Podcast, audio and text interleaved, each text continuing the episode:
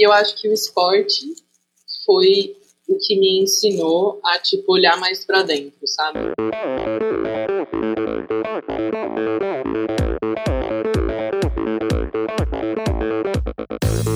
Olá pessoal, aqui é o Joaquim Cruz. Sou Jéssica Missali. Oi pessoal, aqui é o Luiz Lima. Eu sou a Carla de Pierro, psicóloga do esporte. Olá, aqui é Marcela Lima. Oi, aqui é o Rafa Velar. E, e esse, esse é o Endorfina Podcast. Podcast. Sou Michel Bogli e aqui no Endorfina Podcast você conhece as histórias e opiniões de triatletas, corredores, nadadores e ciclistas, profissionais e amadores. Descubra quem são e o que pensam os seres humanos que vivem o esporte e são movidos à endorfina.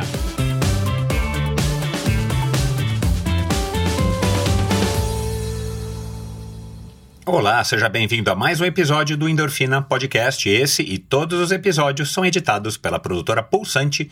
Siga arroba produtora Pulsante no Instagram. Bom, começando agora mais um episódio, seja muito bem-vindo, seja muito bem-vinda. Com prazer aqui que eu gravei essa conversa com a Lua Oliveira, Luana Oliveira, e mais conhecida como Lua, que é uma ciclista de corpo e alma, como muitas, muitos dos ciclistas que já passaram por aqui. Uma pessoa que vive as duas rodas desde quando era bem garotinha. Vocês vão conhecer aqui a história dela. Desde os quatro anos de idade, ela aprendeu sozinha, uma autodidata, andar de bicicleta sem as rodinhas. E desde então, ela nunca mais largou a bicicleta até hoje, às vésperas dela completar 32 aninhos de vida. E é uma história muito legal. Ela acabou passando do bicicross, do BMX, depois de ter estreado uma uma, numa pista que o Ravelli, também um conhecido ciclista brasileiro, mountain biker campeão, construiu na cidade dela em Itu. E do BMX, durante alguns anos ela competiu, e do BMX ela acabou passando então para o downhill, uma modalidade é, que eu não tenho quase nenhuma fluência, uma modalidade que eu admiro bastante e uma modalidade que merece toda a nossa atenção e respeito, porque de fato ela exige bastante coragem e destreza, habilidade, concentração, e tudo isso a gente vai falar aqui nessa conversa de hoje, falando sobre a relação dela com a bicicleta, é, o que, que a bicicleta representa para ela. Ela é uma pessoa que vocês vão perceber que busca é, coisas muito valiosas e essenciais para ela na vida dela, e a bicicleta está sempre permeando isso. A bicicleta acaba sendo um instrumento para que ela possa exercer aí a, a, da melhor maneira a sua vida, o tempo que ela tem de vida aqui nesse nosso pequeno planeta azul e talvez um pouco poluído. Mas a gente vai falar sobre é, yoga, respiração, é, grana, carreira, escolhas, decisões, sensações e né, o esporte para mulheres. Ela vai falar um pouco aqui sobre esse preconceito que infelizmente acontece e tantos outros assuntos muito interessantes com a Lua Oliveira. Então, você não perde por esperar, esse bate-papo ficou incrível. Não se esqueça, endorfinabr.com. Lá é um lugar onde você encontra todas as informações pro, do Endorfina, links para as redes sociais dos convidados. Aliás, já fico aqui, já faço aqui a sugestão, né, de depois do episódio, vai lá, segue a Lua, manda um alô para ela e tudo mais, dizendo o que, que vocês acharam dessa conversa. Lá no meu site também, endorfinabr.com, você ouve todos os episódios do Endorfina, você pode assinar a newsletter, você vai encontrar informações sobre o Endorfina ao vivo, você vai entender e saber como é que você faz para apoiar, além, claro, da sua audiência. Aliás, a sua audiência é o maior apoio que eu posso receber de você aqui. Então, todo mundo que ouve o Endorfina, todo mundo que é, curte essas histórias, já é um enorme apoiador. Não é à toa que estou chegando aqui agora no meu sexto aniversário, no sexto aniversário do Endorfina. Mas se você quer ir além, você pode então apoiar financeiramente. E lá no meu site endorfinabr.com você encontra informações de como fazê-lo. Lá também você encontra links para o links pro meu canal no YouTube e para o meu perfil no Instagram. E o Instagram sempre é a melhor maneira de você estar tá entrando em contato comigo para comentar, criticar, opinar, sugerir convidados, como fez o Daniel Aliperti, que é meu amigo amigo que já passou por aqui e que foi a pessoa, então, que me recomendou a Lua Oliveira. Então, Dani, muito obrigado. Aliás, fica aqui também a recomendação: ouça o episódio com Daniel Aliperti, é um cara que vive a bicicleta de corpo e alma, literalmente. E ele, então, que me sugeriu a Lua, e é por isso que eu trouxe, então, a Lua aqui hoje para vocês. Afinal de contas, quem é que não gosta de uma boa história, não é verdade? Minha convidada de hoje foi criada pela mãe e pela avó. Aprendeu a andar de bicicleta sozinha quando tinha apenas 4 anos de idade. Desde então, sua conexão com os pedais se tornou cada vez mais forte, acompanhando-a em cada fase da sua vida. Subir e descer calçadas, fazer manobras pelas ruas foram se tornando cada vez mais divertidas e conferindo a ela bastante destreza sobre a bicicleta.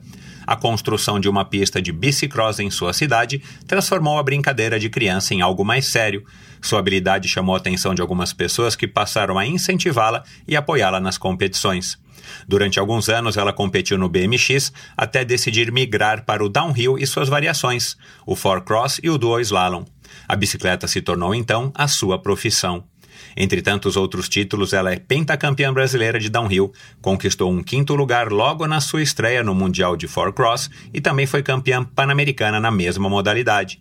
É tricampeã da prova Escadaria de Santos e da Copa Cerro Abarro em Santiago do Chile, competições emblemáticas de downhill urbano. Morou em diversas cidades aqui e fora do Brasil em busca das melhores condições para o seu desenvolvimento como ciclista e para poder viver ao redor de pessoas que compartilhavam o seu mesmo estilo de vida. Em 2016, enquanto se recuperava de um acidente e procurando se reconectar com aquela sensação que a fez escolher a bicicleta anos atrás, decidiu deixar a Califórnia e voltar ao Brasil para abrir a sua própria escola de pilotagem em Florianópolis, a Flowride, que foi concebida para atender qualquer ciclista, do iniciante ao avançado.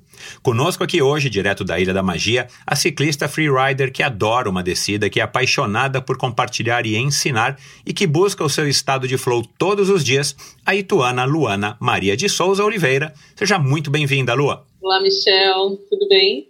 Prazer imenso estar aqui no Endorfina Podcast. Então. E obrigada aí pelo convite. Que bom, graças a aos nossos amigos, os Alipert, né? O, o Dani que me recomendou você. Eu não, não, eu não, eu não consigo me, me atualizar em todas as, as informações de todas as pessoas que têm histórias interessantes.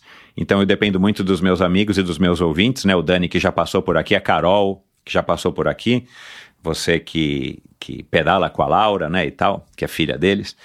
Uh, e, e aí eu fiquei surpreso, porque fazia tempo que eu não falava com o Dani, e aí o Dani é, falou, puxa, você tem que gravar com a Lua.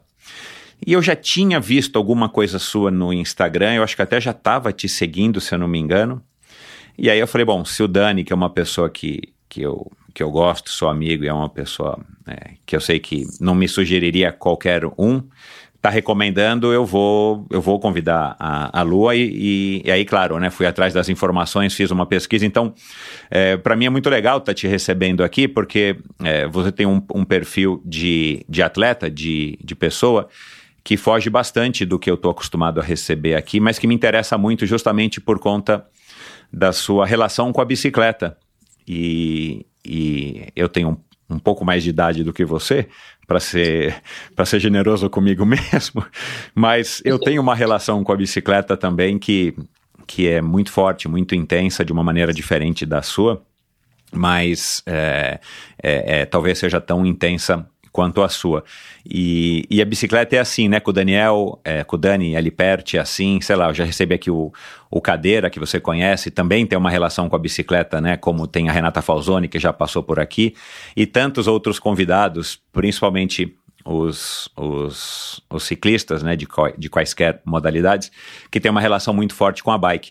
E você começou a pedalar, eu ouvi no, no podcast da Vivi, né, no, no MTB Pass, que está lá no, no feed do Gregário, que também já passou por aqui, né? A Vivi, que tem uma história muito legal também com a bike, que você aprendeu a andar ah, aos quatro anos de idade, que você mesma tirou a rodinha da bicicleta. Eu tenho uma filha de seis que ainda não se animou a tirar a rodinha da bicicleta. Me conta como é que foi isso, porque eu já fiquei curioso. falei, bom, deixa eu pegar alguma dica aqui com a Lu, com a Lua, para ver se eu consigo aplicar com a minha, com a minha filha menor. Naquela época, as bikes, elas vinham com um kit de ferramentas. Então eu tinha muita curiosidade de pegar aquelas ferramentas e saber qual que é o parafuso que eu consigo tirar, né, com essa ferramenta. Uhum. E eu ficava desmontando a bike e montando de, uhum. de novo. Então eu mesma tirei a rodinha, porque a rodinha é uma coisa estranha, né, na bike. É. é. Você ainda é da época da Hoje rodinha também, né? Porque na minha época nem se falava em push bike, né? Hoje em dia não tem que é. ter mais rodinha, né? Então, naquela época, as bikes, elas vinham com um kit de ferramentas, né? Então eu estava muito curiosa para saber onde que essas ferramentas, quais, quais, são os parafusos que eu consigo mexer com elas. Então eu desmontava a bike sozinha. Montava, montava. Então a rodinha, né? ela acaba atrapalhando até a criança a aprender a pedalar, né? Fica ali dependendo da rodinha lateralmente e acaba não conseguindo ficar alinhado da bike. Então, já desde os quatro anos eu percebia que aquilo não estava no local certo. Então, eu mesma tirei e, e aprendi a andar de bike sem a rodinha. Então, a bike, na verdade, ela é um brinquedo, o brinquedo que eu mais gostava. Então, por sorte, eu tinha uma, um bairro cheio de crianças da mesma idade que eu. Então, eu amava sair com a minha bike, é, andar pelo bairro. Eu até lembro de uma, de uma ocasião que eu, eu fugi da minha casa. Eu não lembro quantos anos eu tinha. Eu tinha por aí, uns seis anos. Eu fugi de casa e fui até a casa do meu tio, que era num bairro próximo, mas distante, né, para uma criança de seis anos pedalar claro. sozinha. E eu lembro que eu fiquei escondida atrás do carro, olhando meu tio na frente da casa dele. E eu assim, gente, ninguém pode me ver. E aí, consegui disfarçar ali, me desviar deles, fui embora e eles me encontram e eu paradinha no semáforo, atravessando ah. uma avenida. e eu ainda, tipo assim, seguindo o semáforo como se fosse um carro, entendeu? Ali, tipo, esperando o verde. Ah. E aí o meu tio me pegou nessa hora, me colocou dentro do carro, me levou para casa e a minha mãe desesperada me procurando. Então eu sempre fui essa criança aí um pouco arteira e a bike acabou que era minha melhor amiga, né? Porque fazia com que eu me locomovesse, né? Então, a bike sempre foi o meu meio de locomoção. Logo que eu pude né, ter idade apropriada, eu comecei para a escola de bike e eu saía da escola e eu pedalava a, a cidade inteira. Então, tipo assim, eu fui uma criança muito livre, assim. Cada hora eu tava com um amigo diferente. Uhum. Então, eu ia para casa dos amigos, ia para essa pista de bike que eu acabei conhecendo e foi feita também nessa época. Então, a bike foi, foi e é, até hoje, uma ferramenta incrível, né? tanto para me locomover como para me autoconhecer. É, o, é, isso que você falou aqui agora, né, de, é, de uma bike ser um amigo, da bike representar essa liberdade de poder ir e vir, várias outras pessoas, a Carol falou disso aqui também, a Carol Aliperti, é, para mim também ela significava isso a partir de uma certa de um certo momento, né? Eu comecei com as bicicletinhas pequenas e, da época Totica, sei lá, Berlineta e, e, depois veio a BMX, né? Eu peguei o lançamento das, das BMX aqui no Brasil depois do filme ET. E, e aí depois a gente começava a dar voltas no quarteirão, né? Eu mo, mo, sempre morei numa cidade gigantesca, não tive o privilégio de morar em Itu, uma cidadezinha menor, uhum. muito mais pacata, né? Então nossa diversão era não, ia, não era ir na casa do tio, mas era dar uma volta no quarteirão, que era um quarteirão grande, e já era uma grande aventura, mas dava essa sensação de liberdade. Agora, o que me chamou a atenção no que eu li a seu respeito, no que eu inclusive ouvi no seu próprio Instagram. Eu fui até o primeiro post do seu Instagram, um Instagram bem ativo, o teu. É, isso que você acabou de falar, né? Assim, a bicicleta é, é, é me ajuda a me conhecer. É, eu vi pelo seu Instagram, depois você me disse, né, que você é, pratica yoga, né, já praticou diversos tipos e, sei lá, cada três, quatro posts tem você fazendo uma pose lá, uma posição de yoga, né? E, e, e, dá para perceber que você então tem uma ligação muito forte também com esse lado mais voltado para dentro, né? Você não é uma pessoa que, que anda de bicicleta pelo puro prazer, pela emoção que a bicicleta dá. Você também está em busca de algo a mais. Eu queria que você falasse um pouco disso, porque pelos teus títulos, né? Pelos, pelos, pelos teus é, pelo teu currículo competitivo que eu mencionei agora na, na introdução, cara, você era é, foi uma atleta é, de ponta na, na, modalidade que você escolheu, seja o downhill, o forex, mas de repente você é, tem essa imagem que dá para perceber pelo teu Instagram e não é de agora, né? Assim, desde, desde o primeiro momento. Você é vegetariana, né? Desde 2013, você me falou. Você tem essa preocupação é, que vai além do atleta naquele estereótipo, se é que dá pra gente colocar o atleta num estereótipo, numa caixinha, né? Mas assim, daquele, daquela pessoa que tá ali a fim de ganhar, né? Sei lá, Bruno Frato esteve aqui e falou, cara, o que eu quero é ganhar. Não me interessa nenhuma outra coisa. Ele não tá preocupado com autoconhecimento. É claro que a gente vai aprendendo muito com o nosso corpo, com as nossas experiências. Mas você não, você é uma pessoa mais, é, enfim, que, que que pelo que eu percebi você tem mais essa, essa vontade também, né? O esporte te ajuda nisso.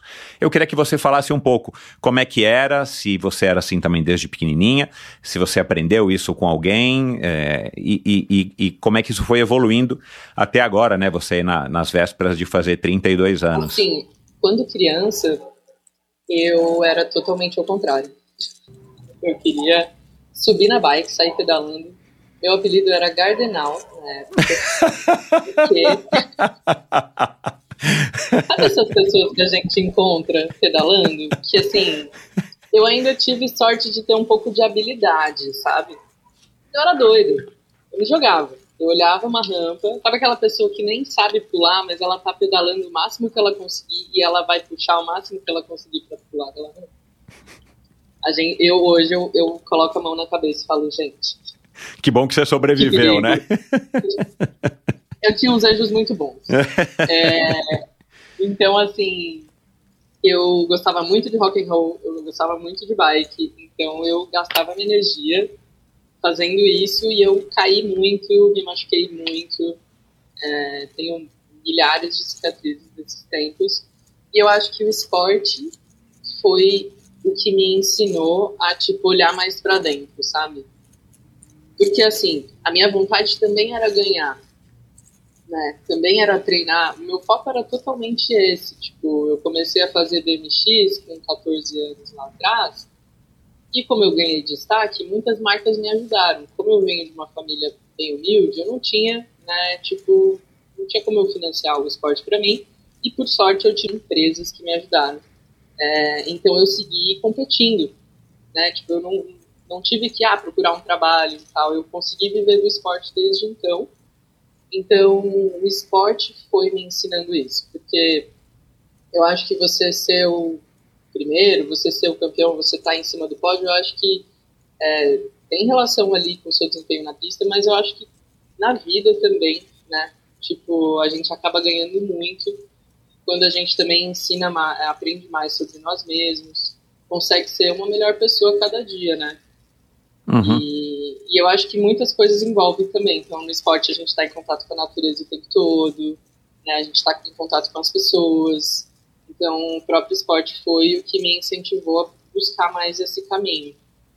Uhum. Então, quando eu comecei a competir Copas do Mundo e Mundial, tá lá competindo com as melhores né, do mundo faz com que eu precise ter esse. É... Desculpa, eu vou começar de novo então, quando eu comecei a competir Copas do Mundo, Mundial, então, estar do lado né, das melhores fez com que eu prestasse atenção em cada mínimo detalhe. Então, eu sempre fui curiosa, sempre busquei é, o que, que, poderia me melhorar, né, o que, que, eu poderia melhorar para um desempenho melhor é, nas competições. Então, eu acho que o que me mostrou, de fato, esse caminho foi o yoga em 2010. O yoga ele foi um divisor de águas, assim, no geral. Nas competições, não adianta a gente estar só forte, bem resistente, com preparo físico incrível. Eu acho que tudo influencia. Né? O seu estado emocional, o seu espiritual, como você está se sentindo naquele momento, né? Como um todo, assim. Então, o que me mostrou o caminho realmente foi o yoga, o que me né, parou. A meditação, assim, ela é incrível, é transformador mas esse contato também com a respiração. Então, a minha respiração, eu comecei a praticar a respiração em 2010 e isso me ajudou muito, tanto a eu me perceber, né, tanto o meu cognitivo trabalhar melhor até a digestão, mas é, eu também consegui me conectar melhor, tipo, controlar um pouco mais a minha adrenalina no momento da competição, é, até no momento do treino também. Tem momentos que você está bem, tem momentos que você não está tão bem. Então você precisa ser resiliente é, e trabalhar com isso. Então, esse caminho é, desde pequena eu sempre fui curiosa no sentido de buscar espiritualidade, entender melhor, né? Nunca fui muito a favor daquele, daquele padrão que a minha família seguia, que era o catolicismo, sempre fui muito curiosa.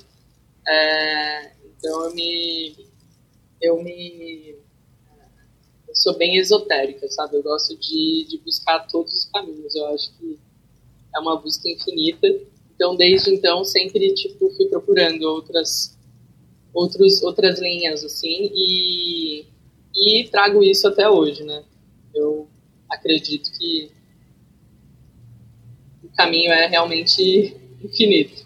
Legal, faz sentido.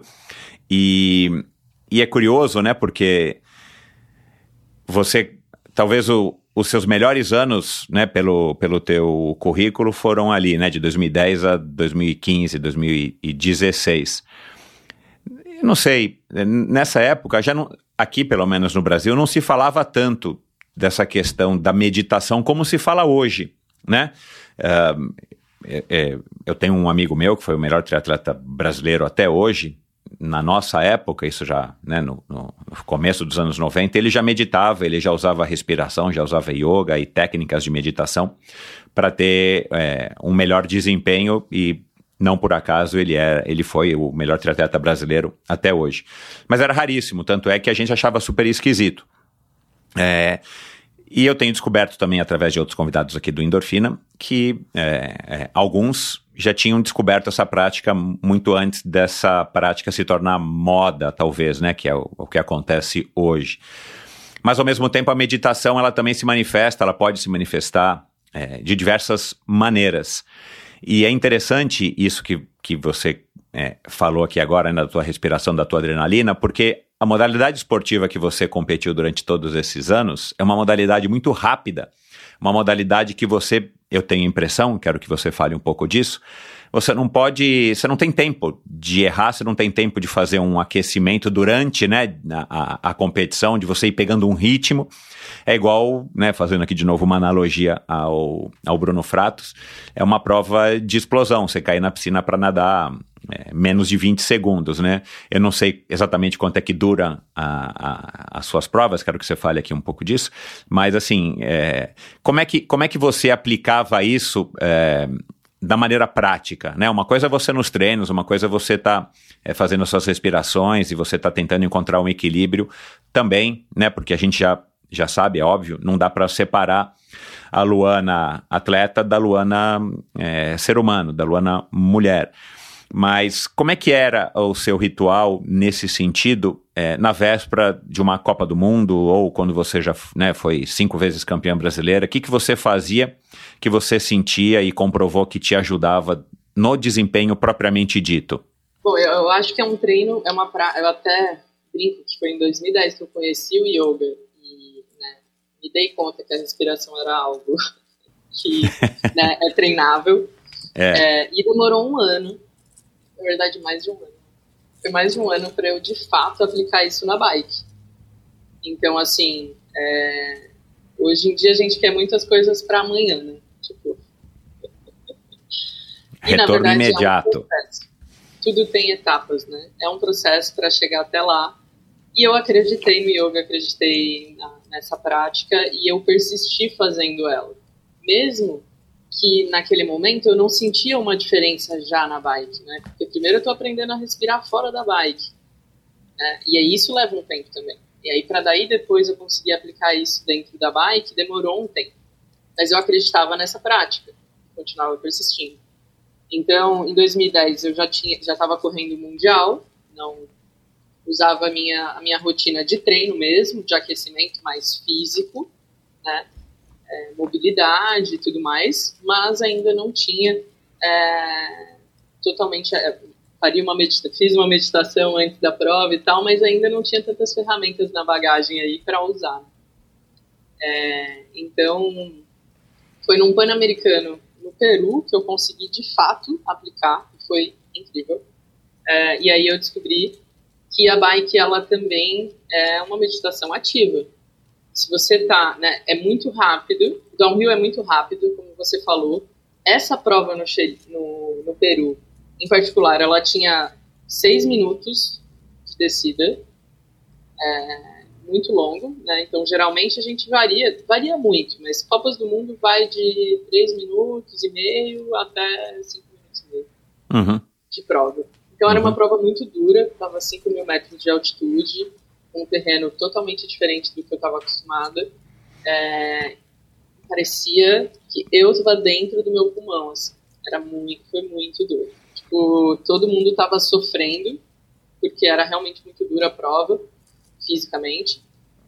E eu, foi o primeiro momento que eu me concentrei tanto, e eu deixei de treinar tanto também. Falei, cara, eu vou, eu vou passar as partes mais técnicas, passei, eu vou descansar, porque é muito duro.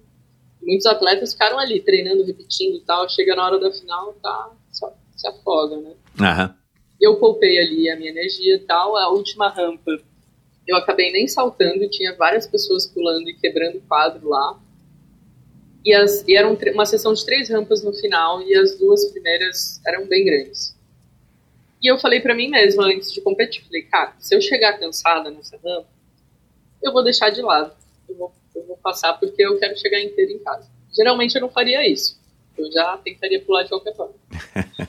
Mas quando eu tava na largada, eu consegui, assim, conscientemente, estar totalmente sob controle da minha respiração do início ao fim. Chegou no meio da pista, era uma parte super inclinada e que geralmente eu cansava demais. Né? Então a respiração ela oxigena o teu cérebro, tu consegue ter uma cognição melhor, mas também oxigena a tua musculatura, então tu poupa energia. E eu, no meio da pista, eu tava, caramba, eu tô super bem. Porque geralmente antes, se eu tivesse cansada, eu não conseguiria desenvolver tão bem a técnica. Eu ficava mais, tipo, segurando a bike para não perder ela debaixo de mim, sabe? Uhum. E eu tava super fluindo. A técnica chegou na frente da rampa, era impossível abortar. Pulei as três. A última rampa que eu não tinha pulado ainda, pulei sem pedalar, tranquila. Uhum. Cheguei super cansada, mas uma, foi uma das provas que eu mais gostei do meu desempenho, porque ela foi muito dura, era muito longa e através da respiração eu consegui poupar energia, né, e consegui ter um bom resultado. Então foi daí que a respiração agora é tipo o meu é tá comigo sempre, sabe? E Uhum. é a primeira o primeiro é, pilar aí da, da escola da Flowrider. Então mesmo para uma pessoa é, amadora a uma pessoa profissional, a respiração é extremamente importante e eu busco compartilhar isso com, com todos que passam pela escola.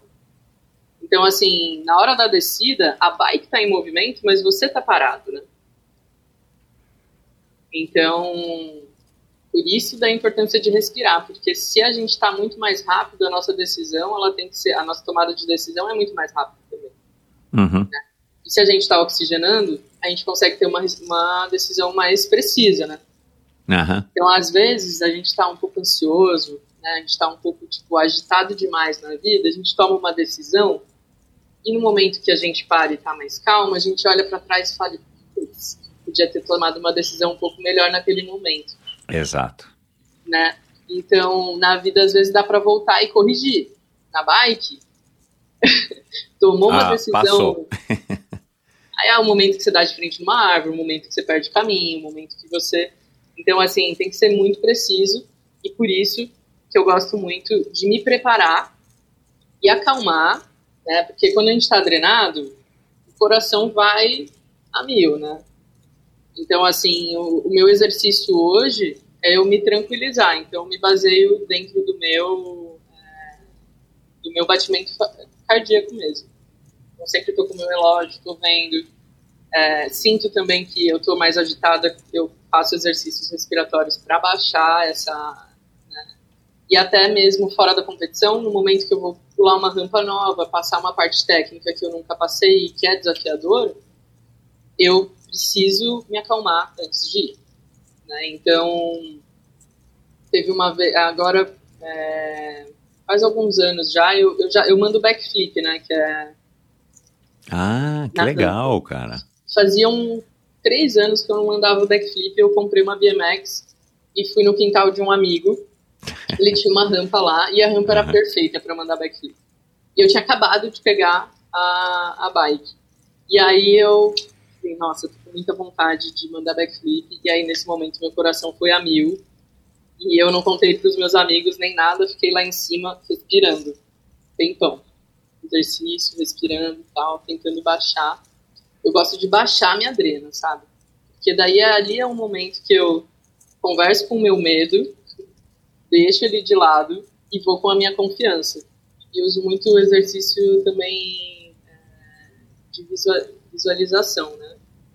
Antes de ir. Então, me preparo, tento baixar totalmente essa euforia. E aí eu fui com a confiança e mandei uns 30 backflip aquele dia. É, então, assim, eu vejo, eu já vi atletas, amigos meus, que preferem ir drenados. Preferem ir na loucura, com sangue nos olhos. Tipo, eu já não. Eu gosto de minimizar os riscos, né? Tipo, entender realmente qual que vai ser o movimento, porque se é muito rápido, eu preciso tá ter isso bem integrado em mente, né? Uhum. Então, eu acho que através de, né, de, de, um treino, de um bom treino, de uma boa persistência, dessa resiliência de saber que você não está 100% o tempo todo, mas também reconhecer qual que é o terreno que você está indo enfrentar, né? Uhum. É, ajuda muito. Então, é, essa é a minha experiência em relação, relação ao, ao downhill, né? Antes, antes de uma competição, então, para você é melhor ouvir uma música calma, uma música, sei lá, uma música clássica, do que ouvir um, um heavy metal, um Metallica, por exemplo? Para te deixar naquela, para te deixar naquela pegada. Eu gosto muito de ouvir música de bike, assim, referências de músicas que estão em filmes de bike. Ah, tá. Porque cria aquela associação que te que te anima, que te empolga. Como eu, eu fiquei empolgado de... com o teu vídeo ontem que eu falei para você, né? É, é, é, vou colocar um, um link pro vídeo aqui no, no post lá no meu site, é, para quem quiser ver, porque, cara, aquele vídeo lá, música, é legal. A minha filha Nina, né, que estava ontem uhum. com a gente na hora de fazer o teste, eu mostrei para ela depois, ela adorou, ela adorou. E a música faz uma parte é, importantíssima, né, na, nas imagens que a gente está vendo ali, né? Eu gosto de uma música animada não tão parada. Tá. Mas também não tão agitada, mas uma música que me deixa é, empolgada, né? Uhum. Então, esse é o meu ritual, assim, é claro, acordar, fazer uma prática de yoga, né, meditar, fazer um, um aquecimento bom de mobilidade dinâmico e, e aí o aquecimento em cima da bike. Uhum mas na hora da largada ali eu tô o tempo todo focada na minha respiração e tentando me manter calma. E assim, é, é incrível como é o meu desempenho quando eu faço esse exercício, sabe? Uhum. Então, é, esse é, o, é, a forma de tanto eu largar né, numa competição, como também eu enfrentar algum obstáculo que eu ainda não conheço. Uhum. Me tira uma curiosidade. É, você falou, né, que você estando com a mente arejada e você estando é, controlando a tua respiração, você está em controle, é, você, isso te ajuda a tomar decisões mais acertadas de qual linha seguir e tudo mais. Eu imagino que para cada competição, para cada pista que você é, vá, vá descer, as pistas mudam, você possa ficar ali durante um dia, dois dias, X dias antes, repetindo aquela pista é, várias vezes. Na hora do vamos ver, na hora de encarar é, o downhill ou o forex, o que quer que seja. Forex muda um pouco porque tem mais gente, mas o downhill que você está sozinha, não é mais uma questão de você já ter experimentado todas as possibilidades daquela pista e você executar aquilo que você já, eu imagino, treinou várias vezes, olha, então naquela curva eu vou por aquela linha, naquele salto eu vou por aquele. É, não é muito mais de você conseguir executar aí, claro, né, na sua máxima velocidade, já que é uma prova contra o relógio, mas você seguir aquilo que você já exaustivamente treinou e, e tem mentalizado. Sim, sim, total. É, tá. a gente tem. A gente, é, é pouco tempo de prática, que acaba que a gente precisa subir de lift, tipo, demora, tem fila. Então, geralmente você faz algumas descidas, mas a memorização da pista ajuda muito né, nesse processo. Depois, o, o meu papel seria administrar só, né? Aham. emoção ali durante aquele momento. Até... E não errar, claro, né? Porque você sempre está sujeito a, sem querer, pegar uma. um- um- enfim, errar, sair do. E não do errar, você tá mas querendo. assim, tá- você tem que estar pronto também para saber que o erro ele pode acontecer. Aham. E você pode muito bem recuperar. Mas você também tem que estar preparado para tipo, não, não ser levado pela emoção, sabe? Uhum. Então, assim, às vezes a gente erra e daí, tipo, putz, aí já, se não tem essa, esse discernimento, acaba errando mais, né? Você Claro, tem que errar. É. Então, assim, tem que estar com a mente aberta, eu acho. E estar bem preparado, ter, ter as linhas já bem escolhidas, né? Uhum. Pra ali no momento você só focar no que precisa ser feito. Uhum. Voltando um pouco na tua história, você começou a andar de BMX, foi influenciada ou motivada pela pista que o Ravelli construiu em Itu. E, e aí você foi né, participando das competições, foi tendo apoio, foi tendo resultados e você foi, enfim, continuou naquele, naquele fluxo, né, no flow de estar cada vez mais envolvida com a bicicleta. E você, claro, você foi crescendo, né, passou por todas as fases da tua adolescência, a fase é, de um jovem adulto e tudo mais. É, o que que fez você... Você largou os estudos para poder viajar, para poder competir, mas é, o, o que que você pensava naquela época que a bike poderia te trazer, ou como é que foi essa decisão de ser uma, uma ciclista, uma biker profissional, né? Porque é, eu imagino que para tua mãe não deve ter sido muito simples de aceitar isso. Houve conflito, você teve que, né, que batalhar pelo teu, pela tua vontade.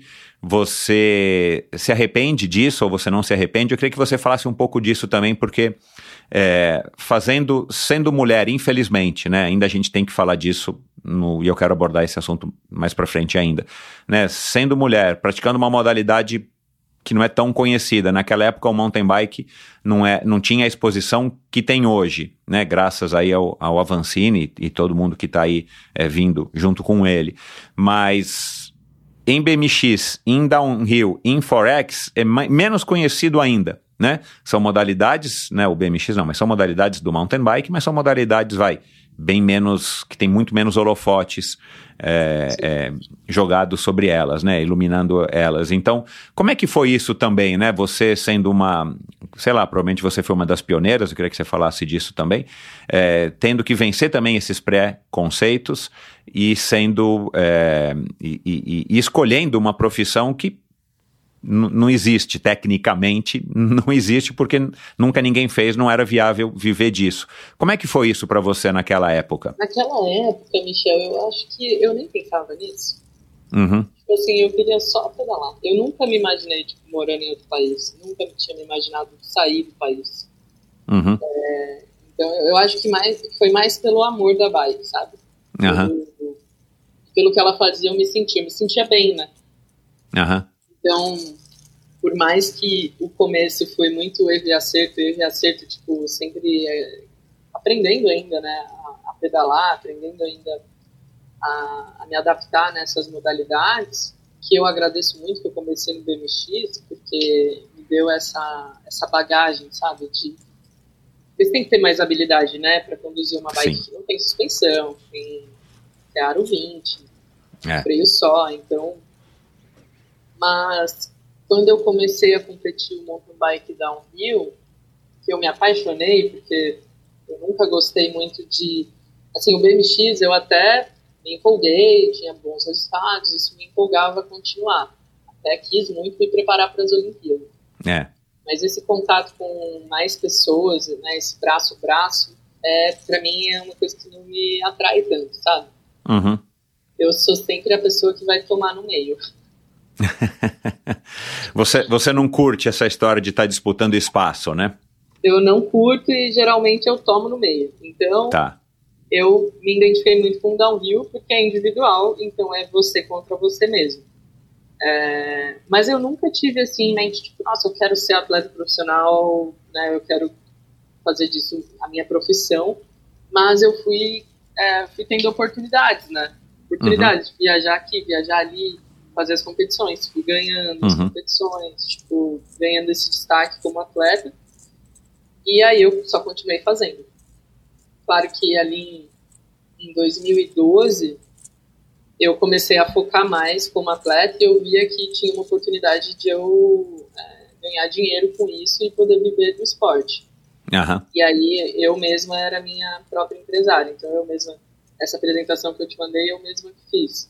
Ah, legal. Eu comecei já a estudar marketing, mesmo que né, eu tive que deixar os estudos ali por conta da bike, eu sempre fui autodidata e buscando conhecer mais sobre marketing, sobre business, né, sobre formas com que eu pudesse fazer parcerias com marcas, né, e a gente pudesse se ajudar mutuamente. Então, Uhum. isso fazia com, fez e faz até hoje com que eu viva do esporte.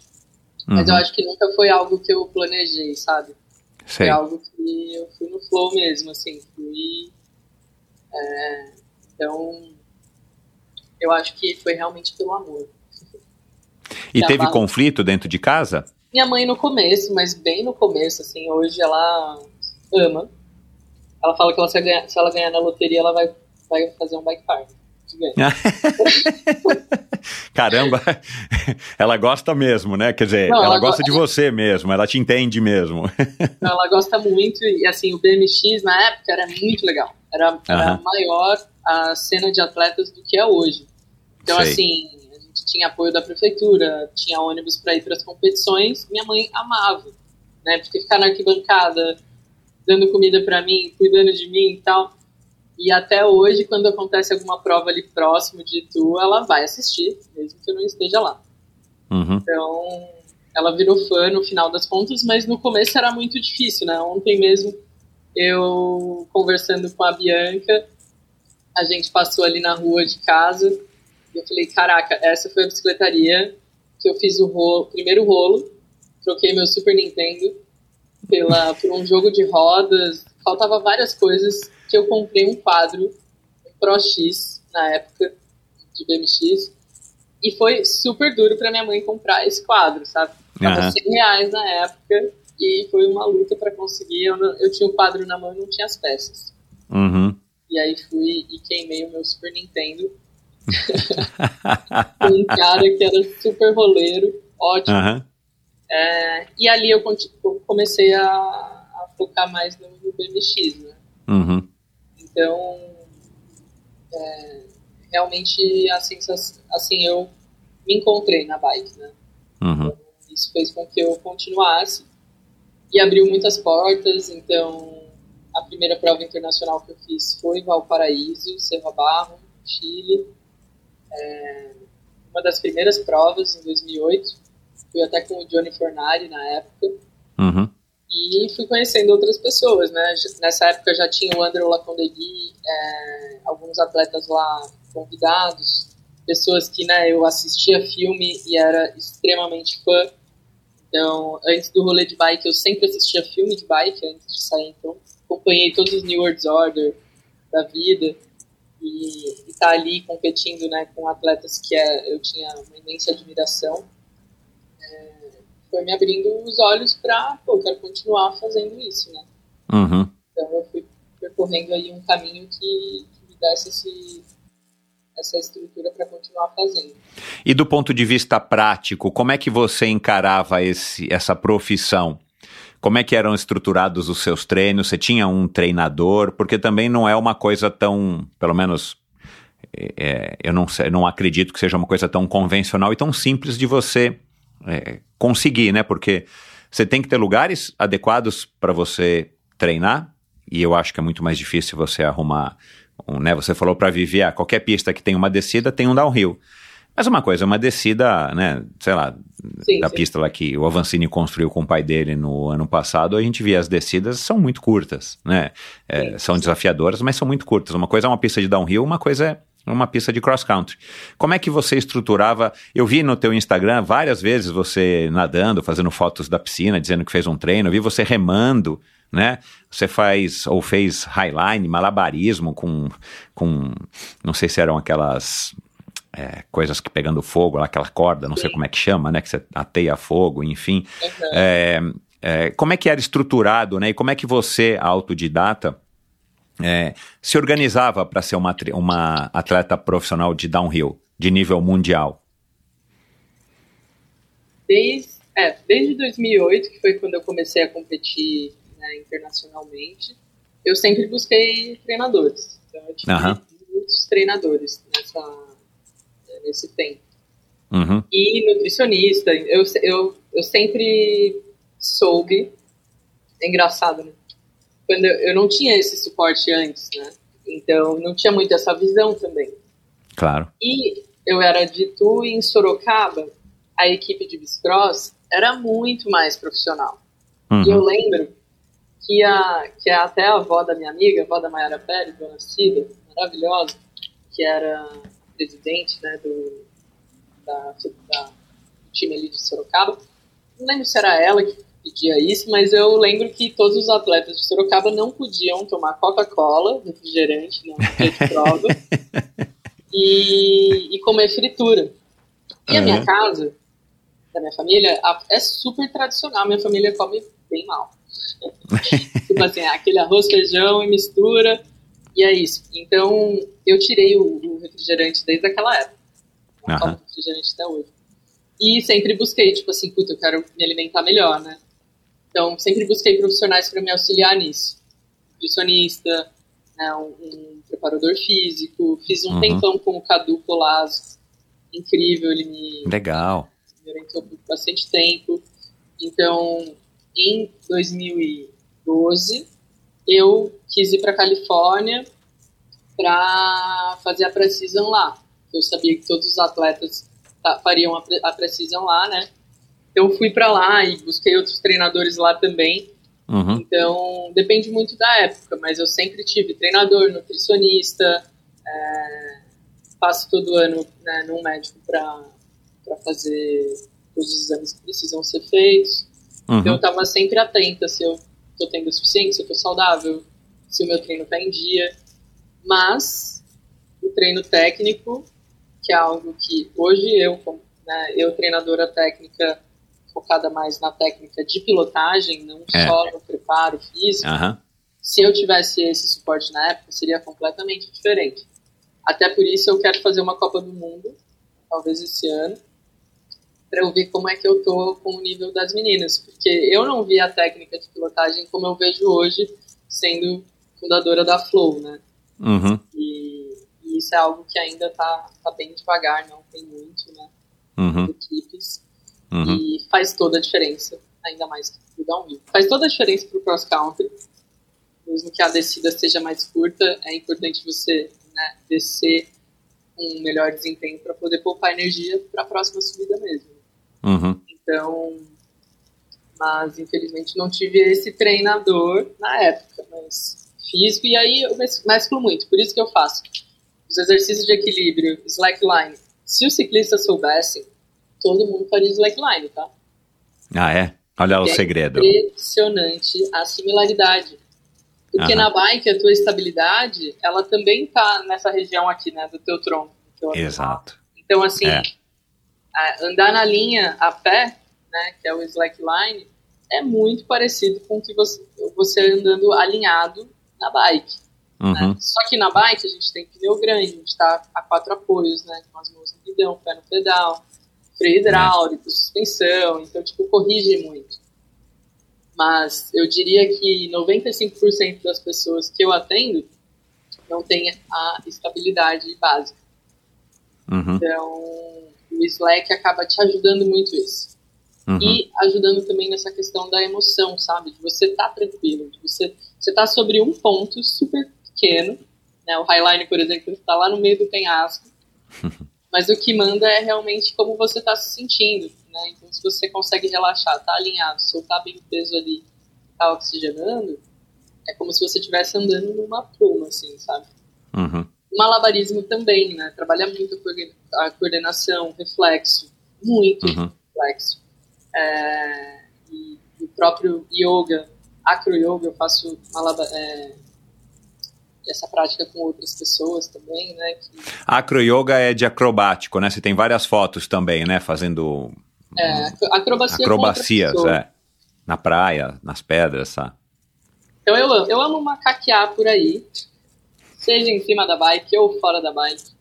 E isso acaba ajudando muito, né? Então, hoje É, é, eu quero. Eu ainda não sei qual Copa do Mundo eu vou fazer, mas o meu preparo vai ser bike elétrica, escalada de boulder na academia Ah, eu vi você fazendo boulder também, é. e Por causa highline. dos antebraços, né? Cara, boulder, não, é assim, slack e escalada, se os ciclistas soubessem, todos fariam.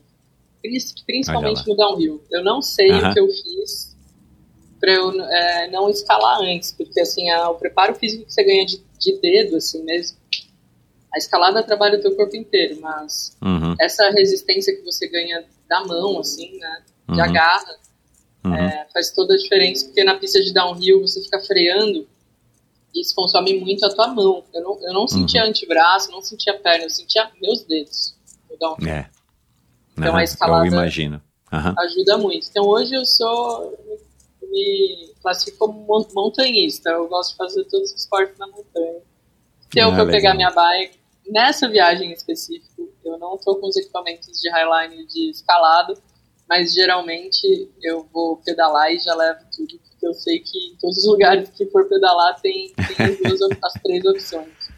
É, Mas, é. mas é, eu acho super importante esse acompanhamento com o profissional, então isso sendo atleta e tendo um destaque legal, eu também consegui fazer parcerias com treinadores incríveis e, e aprendi muito, assim, me ajudou muito né, no esporte. essa, essa, essa perspectiva né, que você falou aí agora do uma montanhista e, e, e praticar essas diversas modalidades na montanha, é, nunca tinha me ocorrido isso, né? Mas é, o mountain bike, pelo próprio nome, né?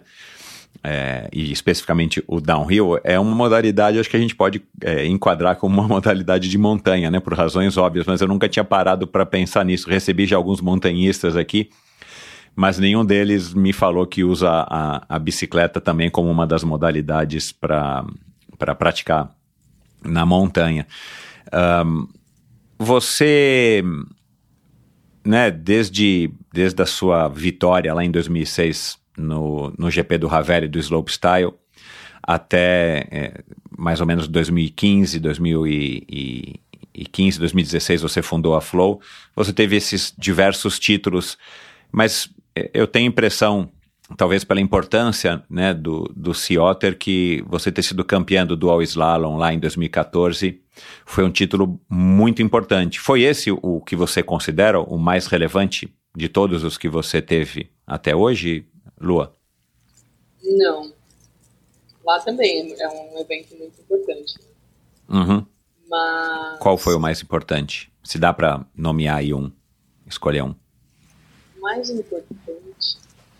Caralho, Isso é difícil. Não foi de campeã que pan-americana? ou- Down.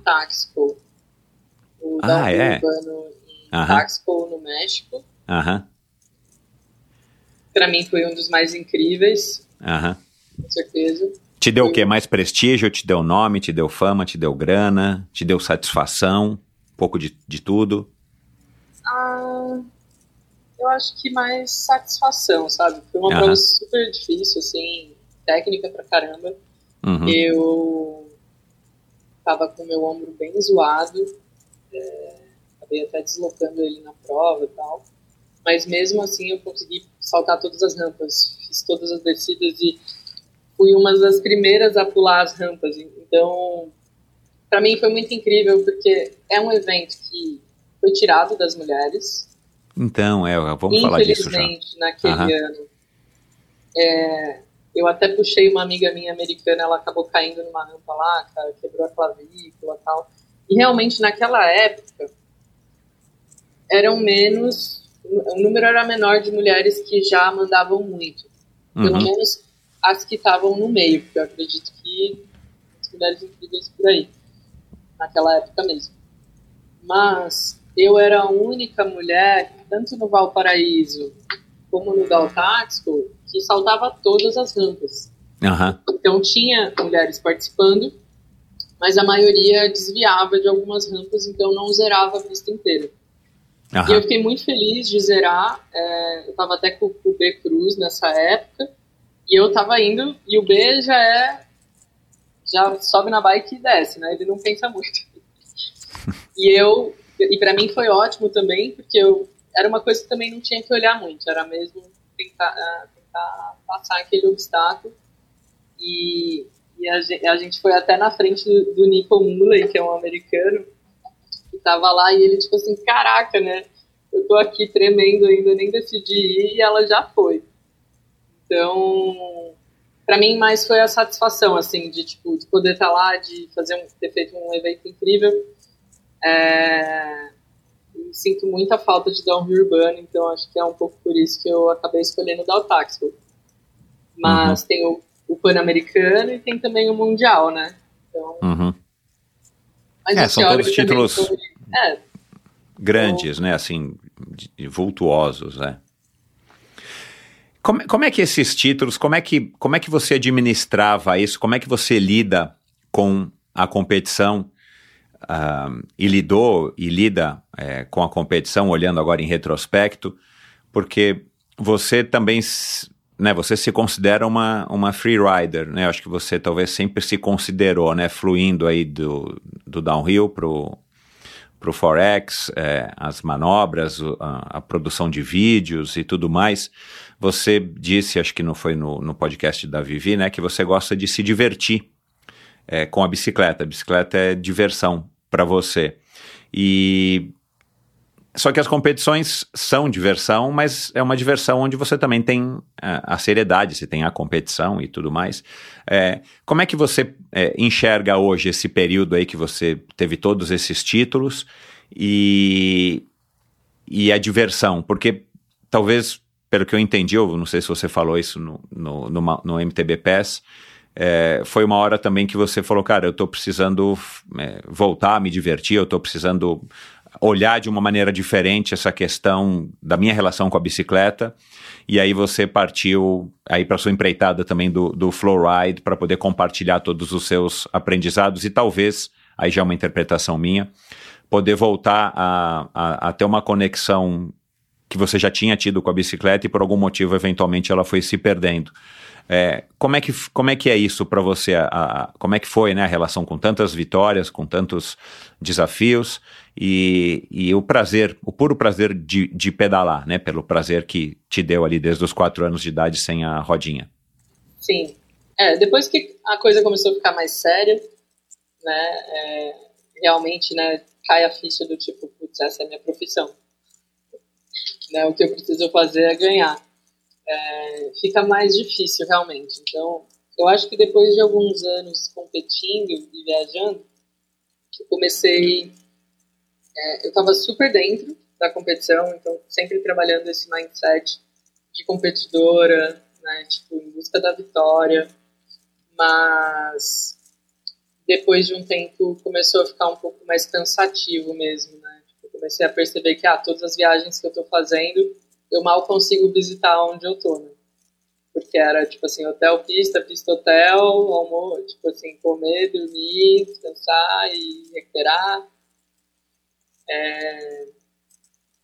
Então, mas sempre tive noção disso, do tipo, pô, eu já tô aqui competindo, me coloquei nisso, né, né nesse lugar eu preciso buscar diversão. Sem, no downhill, como não tem outra pessoa do lado, é mais fácil a gente, né, tipo, entrar nesse estado do tipo, não tem tanta pressão do lado, né? Largou, é o momento de você né, se divertir descendo. Acaba saindo um pouco os pensamentos da mente, é aquele momento que você fica com a mente mais vazia mesmo e consegue se divertir, porque para mim qualquer descida é divertida, né? Mesmo que eu tenha, esteja dentro de uma competição. Uhum. Mas eu acho que no final ali que eu decidi, né, tipo, percorrer um outro caminho, sair um pouco das competições, foi no momento que eu já tinha me dado conta que a bike tava a imagem da bike para mim tava ficando diferente. Então tive que mudar. Mas é, Você... é, é, um processo, né? É... E, então, e, então, e como é que foi esse processo? Assim, foi uma coisa que aos poucos foi te gerando esse o estresse, né? O estresse no sentido também positivo da palavra, né? Vai te tirando é, vai te dando esse desconforto, essa sensação, eu preciso render, eu preciso produzir, as marcas te apoiando, né? Você teve patrocinadores grandes como a TNT, acho que a Oakley, né? Que eu vi nos teus vídeos, marcas grandes é, te apoiando e você tendo que enfim, né, é, dar retorno para eles, afinal de contas é um trabalho, né, uma, é uma troca, claro. né. É, é, foi um processo, foi uma coisa que de repente é, chegou um momento que você falou, ah, cara, isso aqui acho que agora eu tô afim de, de fazer outra coisa. Mas ao mesmo tempo também te dá aquela insegurança, né, cara? Peraí, mas o que, que eu vou fazer? Isso aqui é o que eu sei fazer? Qual é o caminho que eu vou achar para continuar próxima da bicicleta, viver disso, ganhar dinheiro com isso? É, mas ao mesmo tempo eu não quero mais fazer o que eu estou fazendo. Como é que foi esse processo? De primeira, assim, eu não sabia. Estava um pouco perdida, assim, tipo, tá, eu vou parar de competir e eu vou fazer o quê? É... Mas, mas você tinha... foi construindo ele na tua cabeça ou chegou um belo dia que você atinou, tipo, ah, cara, isso aqui não tá mais, mais tão legal para mim? Eu pergunto eu isso porque para mim foi uma coisa que aconteceu meio que de uma hora para outra, sabe? Chegou um momento que eu falei, cara, agora que eu tô percebendo que eu não tô mais afim de. Não tô mais com aquela adrenalina de competir. Então, se eu não tô com aquela adrenalina, por que, que eu tô fazendo isso? A gente vai pela adrenalina, pela emoção, pela. né? E aí, de repente, eu falei, cara, não quero mais e, enfim, e, e, e larguei. Como é que foi esse processo para você? Para mim demorou um pouquinho mais, assim. Até porque era, assim, eu já tinha um caminho meio que, né, não fácil, mas tipo já o, o comum, né, que eu já fazia. Então, uhum. Como eu não tenho né, essa estabilidade de tipo, ah, vou mudar, eu preciso planejar bem direitinho para eu conseguir, claro. de fato, né, executar. Então, é, eu tinha voltado para o Brasil, estava com vontade de morar aqui e tal. Não deu certo, não achei um lugar que eu me adaptasse. Voltei para Califórnia. E aí eu ia seguir uma jornada com o, Edu, o Eduardo Arruda, é, que é uhum. Meu irmão, e na época a gente tinha a mesma vontade de difundir mais o esporte no Brasil. Uhum. Através de construção de pista e através de compartilhamento das técnicas. Não uhum. tinha muito claramente essa parte do bike school ainda na época. Mas a gente falou, cara, vamos, vamos para a Califórnia, vamos pegar a experiência e a gente volta para o Brasil e introduz isso aqui. E aí eu fui encontrar ele no Ciora e a, a partir do Ciora a gente ia seguir viagem e ir atrás de, de experiência. Uhum. E eu quebrei a clavícula lá no Ciora e isso fez com que eu voltasse para o Brasil, conhecesse Floripa e, e ainda eu gosto de, depois de uma lesão, eu, eu ir para um lugar tranquilo que me faz bem, para eu entender o que, que eu preciso aprender com aquela lesão. E aí foi que caiu a ficha do, do Bike School. Uhum. E realmente, assim, eu engloba muita coisa, né, na verdade, o, o Bike School. É, algo que para mim foi, é, foi bem difícil era não ter esse suporte, sabe? Tipo, até hoje são poucos os atletas que têm um suporte que vai motivá-lo a crescer, a persistir, a continuar nesse caminho. Né? Então, tipo, o que tinha me cansado não era nem tanto o treino, mas sim essa espera, né, de tipo só de resultado bom e às vezes você tem uma lesão e não tem aquele, né, não tem aquela aquela questão humana, assim, né? De tipo, pô, mas como é que você tá se sentindo? Tá precisando de alguma coisa? Ninguém vai, vai ali te perguntar, né? Tá todo mundo é, te pedindo, ah, tu vai, tu vai ganhar, ah, tu está, tipo, tá sempre, sempre recebendo essa pressão de fora, mas pouco suporte para uhum. continuar fazendo isso. Então, para mim foi ótimo ter acontecido. No momento eu tava, caraca, eu do lado das atletas que eu assim que eu amo, tinha admiração incrível, queria muito competir do lado delas. Dez minutos antes do treino, eu vou e quebro minha clavícula lá treinando no slalom. E aí, no momento, eu tava, né, tipo, como assim, não entendendo nada. Depois eu fui ver que aquilo foi fundamental para me trazer para Floripa e, e essa escolha foi uma das melhores que eu fiz, porque assim, uhum. eu amo é, o propósito da Floride é exatamente essa conexão de tudo. Na Fluoride a gente tem esses pilares, né? Respiração, movimento, a técnica de coletagem, a alimentação e a sustentabilidade. Uhum. Então, foi uma forma de eu conectar tudo, tanto o esporte com o autoconhecimento, é, com o amor pela natureza, eu poder retribuir né, de alguma forma e ainda compartilhar isso com mais pessoas para que né, todos nós comecem a olhar para isso, que acaba ajudando muito no próprio desempenho, mas também é, na nossa vida aqui na Terra para continuar. Exato. Quer dizer, então, que a gente, a gente pode dizer que a fluoride surgiu da clavícula quebrada. Foi Só clavícula direita quebrada. É, exatamente. Eu comecei a dar aula em 2012. Uhum. É, meu primeiro a, aluno foi aqui de, de, do Brasil, Cris. Isso incrível. E aí, depois, na Califórnia, eu morando lá, eu treinava algumas pessoas para competição mesmo, atletas né, buscando prof se profissionalizar. Uhum. Então, mas ainda estava com meu foco totalmente na minha carreira, então era muito esporádico, assim, pessoas que me procuravam mesmo para treinar. E aí foi uhum. em 2016 que daí eu decidi fazer isso para a vida.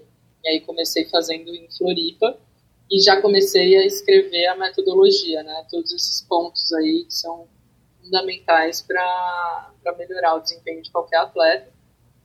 Mas a gente visa muito é, isso que me dá mais tesão de estar na Flow, sabe? Porque eu não viso só performance.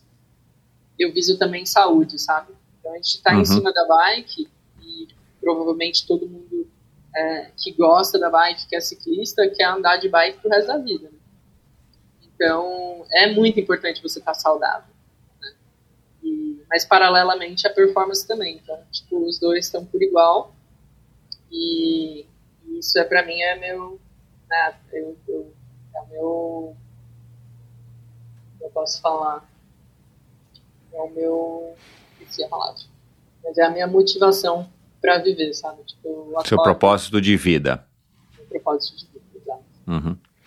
O que que te, o que que te torna uma pessoa é, é, boa em compartilhar o que você aprendeu? Assim, o que que o que, que você foi é, é, somando e vivendo ao longo né, da tua carreira inteira, da tua vida, né? Porque ah, ah, você anda de bicicleta desde os quatro, que, que te deu essa, essa perspectiva de poder passar esses seus é, conhecimentos e ensinar as pessoas, né? Você poder transferir o que você aprendeu, é, muitas vezes de uma maneira mais prática, mais direta, para é, criar atalhos para que as pessoas não precisem pedalar, né, sei lá, 30, 28, 27 anos é, como você para poder chegar onde você chegou, né? É, o que, o, que, que, o que, que te dá esse diferencial, assim? O que, que você tem, o que, que você enxergou, ou quem é que também te ajudou nessas, nessa decisão de falar assim, cara, Luana, você, meu, começa a ensinar as pessoas, você é assim, você é assado, você aprendeu isso, você faz assim, porque também não é uma profissão comum, né? Assim, ah, eu ensino as pessoas a terem técnica, a terem o flow para poderem desempenhar, como fez, como tem o, o, o, Cadeira, né, aqui em São Paulo, na, na escola dele, na Cantareira, né? Da onde que vem isso? O que, o que, que você tem que você consegue passar isso para os seus alunos? Eu acho que empatia, né? A empatia é muito importante, mas eu via assim como eu vim do BMX, eu tenho esse olhar um pouco mais crítico em relação à técnica, sabe, em relação à estabilidade. Eu, eu sofri muitos acidentes sérios, já, né, já resgatei várias pessoas que tiveram acidentes muito sérios. E, uhum. e a, ela é um esporte de risco, né? A gente está na montanha do lado de vários obstáculos que podem, de fato, até tirar a nossa vida. Uhum. Então, eu acho que essa vendo esse tanto de atletas sem muita conexão com a bike me deixa muito agoniada por elas, sabe? Tipo, eu sou um pouco assim, eu sou bem coletiva, sabe? Tipo, é exatamente isso que eu falei ali no podcast com a Vivi até, que eu queria parar de treinar, assim, aliás, eu queria, tipo, colocar todo o meu esforço para ter benefício para mais pessoas e não só para mim, né? Aham. É, e, e, eu acho que foi, foi disso realmente, de, de eu querer, pela empatia, de eu querer ajudar, de querer compartilhar o que eu sei. E eu acho que na parte de técnica de pilotagem, um atleta de downhill, que tem um bom desempenho descendo, tem um pouco mais de propriedade para ensinar, né? Então, acaba que nas outras modalidades o tempo de treino acaba ficando mais no preparo físico e não tanto na técnica de pilotagem. Como uhum. a gente faz downhill, o próprio freeride, a gente está realmente focado na técnica de pilotagem descendo. Uhum. Isso fez com que eu abrisse os olhos e ter essa vontade de compartilhar com o máximo de pessoas. Uhum. Então, que além de você ganhar esse preparo e andar mais seguro, tu consegue também encontrar mais diversão. Né? Uhum. Então, Curtir, né? Curtir a pedalada. Tem muita gente que pedala tenso, né? Que, que, que, não relaxa em cima da bicicleta. Isso Exato. hoje em dia, com a popularização do ciclismo, né? Do, da, da, do pedalar de uma maneira geral, a gente percebe, seja na, naquele, naquela pessoa que só pedala no domingo para fazer um pouquinho de atividade e tomar sol, seja no, no, na, no, nos, nos, ciclistas, triatletas que a gente encontra aí aos montes, aí em Florianópolis você deve é, conhecer é. diversos, mas que não, parece que não estão relaxados em cima da bicicleta e aí talvez deixem de aproveitar um, uma coisa prazerosa que é o ato de pedalar, independente do desempenho, né? É, e talvez o ciclismo hoje, o, o, não sei se o mountain bike, mountain bike talvez um pouco menos, mas o triatlon e o ciclismo dá a impressão que as pessoas estão muito pautadas no desempenho, né? No, nos watts, no, no, nos cons, ah. nos, né? nas medalhinhas e no reconhecimento instantâneo do Instagram que eles vão receber por terem feito um tempo X e talvez tenham deixado de lado, nunca tenham tido o prazer de pedalar pelo, pelo ato de pedalar, pelo que representa a bicicleta, pelo menos é essa a impressão que eu tenho. Uh, e você também conseguiu uma maneira de, de, de, de poder ganhar dinheiro é, e não competindo, representando uma marca para ganhar títulos, né? É, a hora que você idealizou isso, foi, foi também com, com o Edu que você idealizou, que você criou a Flow, foi isso? No começo a gente ia fazer junto, né? Com a Ruta. Mas aí depois a gente decidiu separar, ele ficaria é, mesmo na parte de construção de pistas. Ah, tá. E aí eu separei e criei a Flow.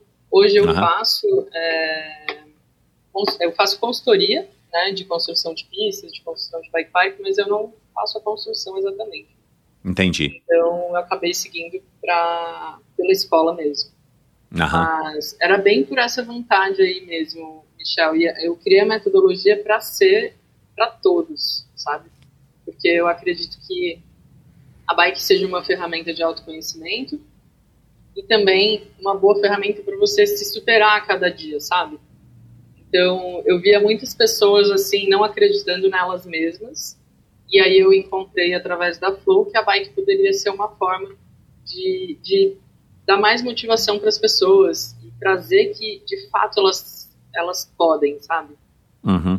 Que você quiser é possível, né? Então, claro que tem várias etapas para você conseguir, mas é possível. Então, a bike foi, foi algo que eu, eu acho incrível poder né, ajudar as pessoas através da bike.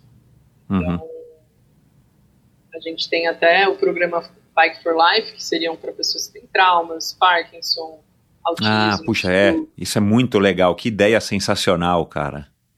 É, então, assim, eu, eu, a gente busca atender vários públicos né, através da bike. Então, uhum.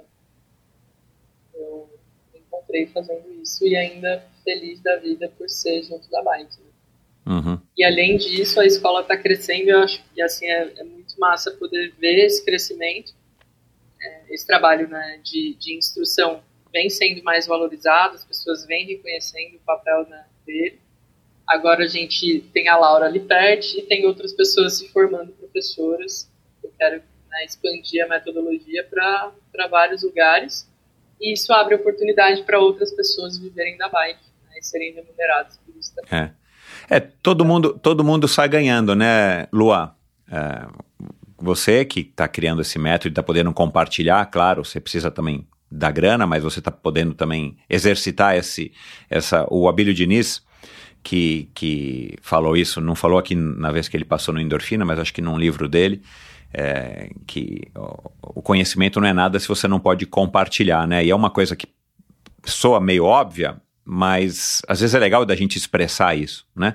Cara, não adianta você ser uma super piloto e ter experimentado tudo que você experimentou e você não compartilhar E se você conseguir compartilhar como você está fazendo de uma maneira estruturada para quem quiser, não só para as pessoas que têm o privilégio de te conhecer e de, de ter você é, num, num, círculo mais próximo, é, fica muito mais legal ainda, né? E aí você agora querendo expandir, né? Você diz que, que já tem lá um, uma, uma, um bracinho ali na Dinamarca, né? Que, que me chamou a atenção, né? Em Ustrup, é, uma mini cidadezinha lá na Dinamarca já é legal. Você diz que tem clientes né, em vários lugares do mundo ou em diversos lugares do mundo.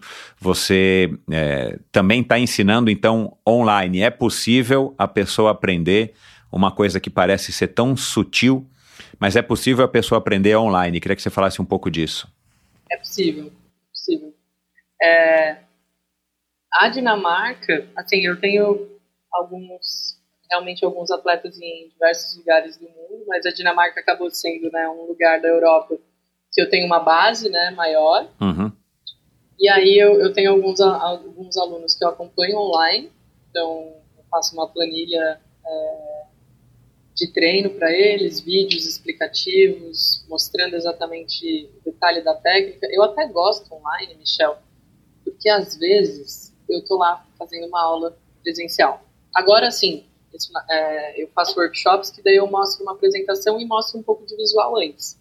Uhum. Mas se for na hora do treino mesmo, eu tá dando uma explicação para o aluno, às vezes ele está imaginando algo que eu não sei se é exatamente o que eu estou falando.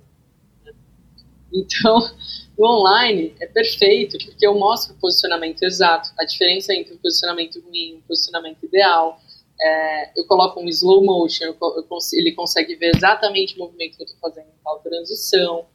Então, o trabalho online, para mim, soa até um pouco mais é, efetivo do que propriamente fisicamente, é, no físico, assim, presencial. Aham, aham, presencial. É, então, no online a gente consegue ver melhor a técnica, até porque não é numa aula que a pessoa vai conseguir desenvolver, às vezes ela precisa Exato. substituir um hábito antigo, então isso demora mais tempo. Então, as minhas alunas que recebem esse auxílio online, elas conseguem treinar por mais tempo ela tem também um, um explicativo de como filmar ela mesma para eu poder ver, fazer um ajuste, dar esse feedback, né? Então consegue ser até mais proveitoso, né? O online. Uhum, entendi. A gente, a gente vai lançar um, um, né, um infoproduto para aula online para todo mundo aqui no Brasil. É, então acaba sendo mais detalhado realmente, né? Cada técnica tem ali um você vai conseguir visualizar melhor uhum. e, e, se visualizar melhor também.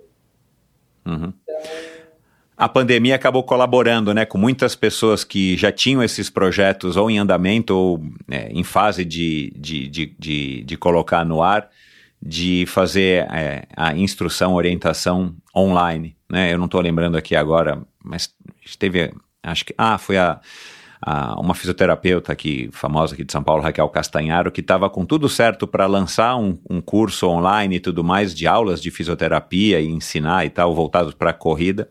E de repente veio a pandemia, puxa, ela já estava, né? É, ela já queimou a largada sem saber, e a hora que Caramba. veio a pandemia, ela só se acelerou para colocar no ar e, está surfando essa onda até hoje. Agora, recentemente, também vi uma, uma amiga minha também que está lançando um curso online, quer dizer, é, agora facilitou, né? Fica um pouco mais simples as pessoas entenderem que é possível sim você ter aulas online de, de tudo, até de ter consultas médicas, consultas com um psiquiatra, com um psicólogo, é, também dá para aprender a andar de bicicleta ou, ou, ou, a evoluir né, nessa questão de sentir a bicicleta, né?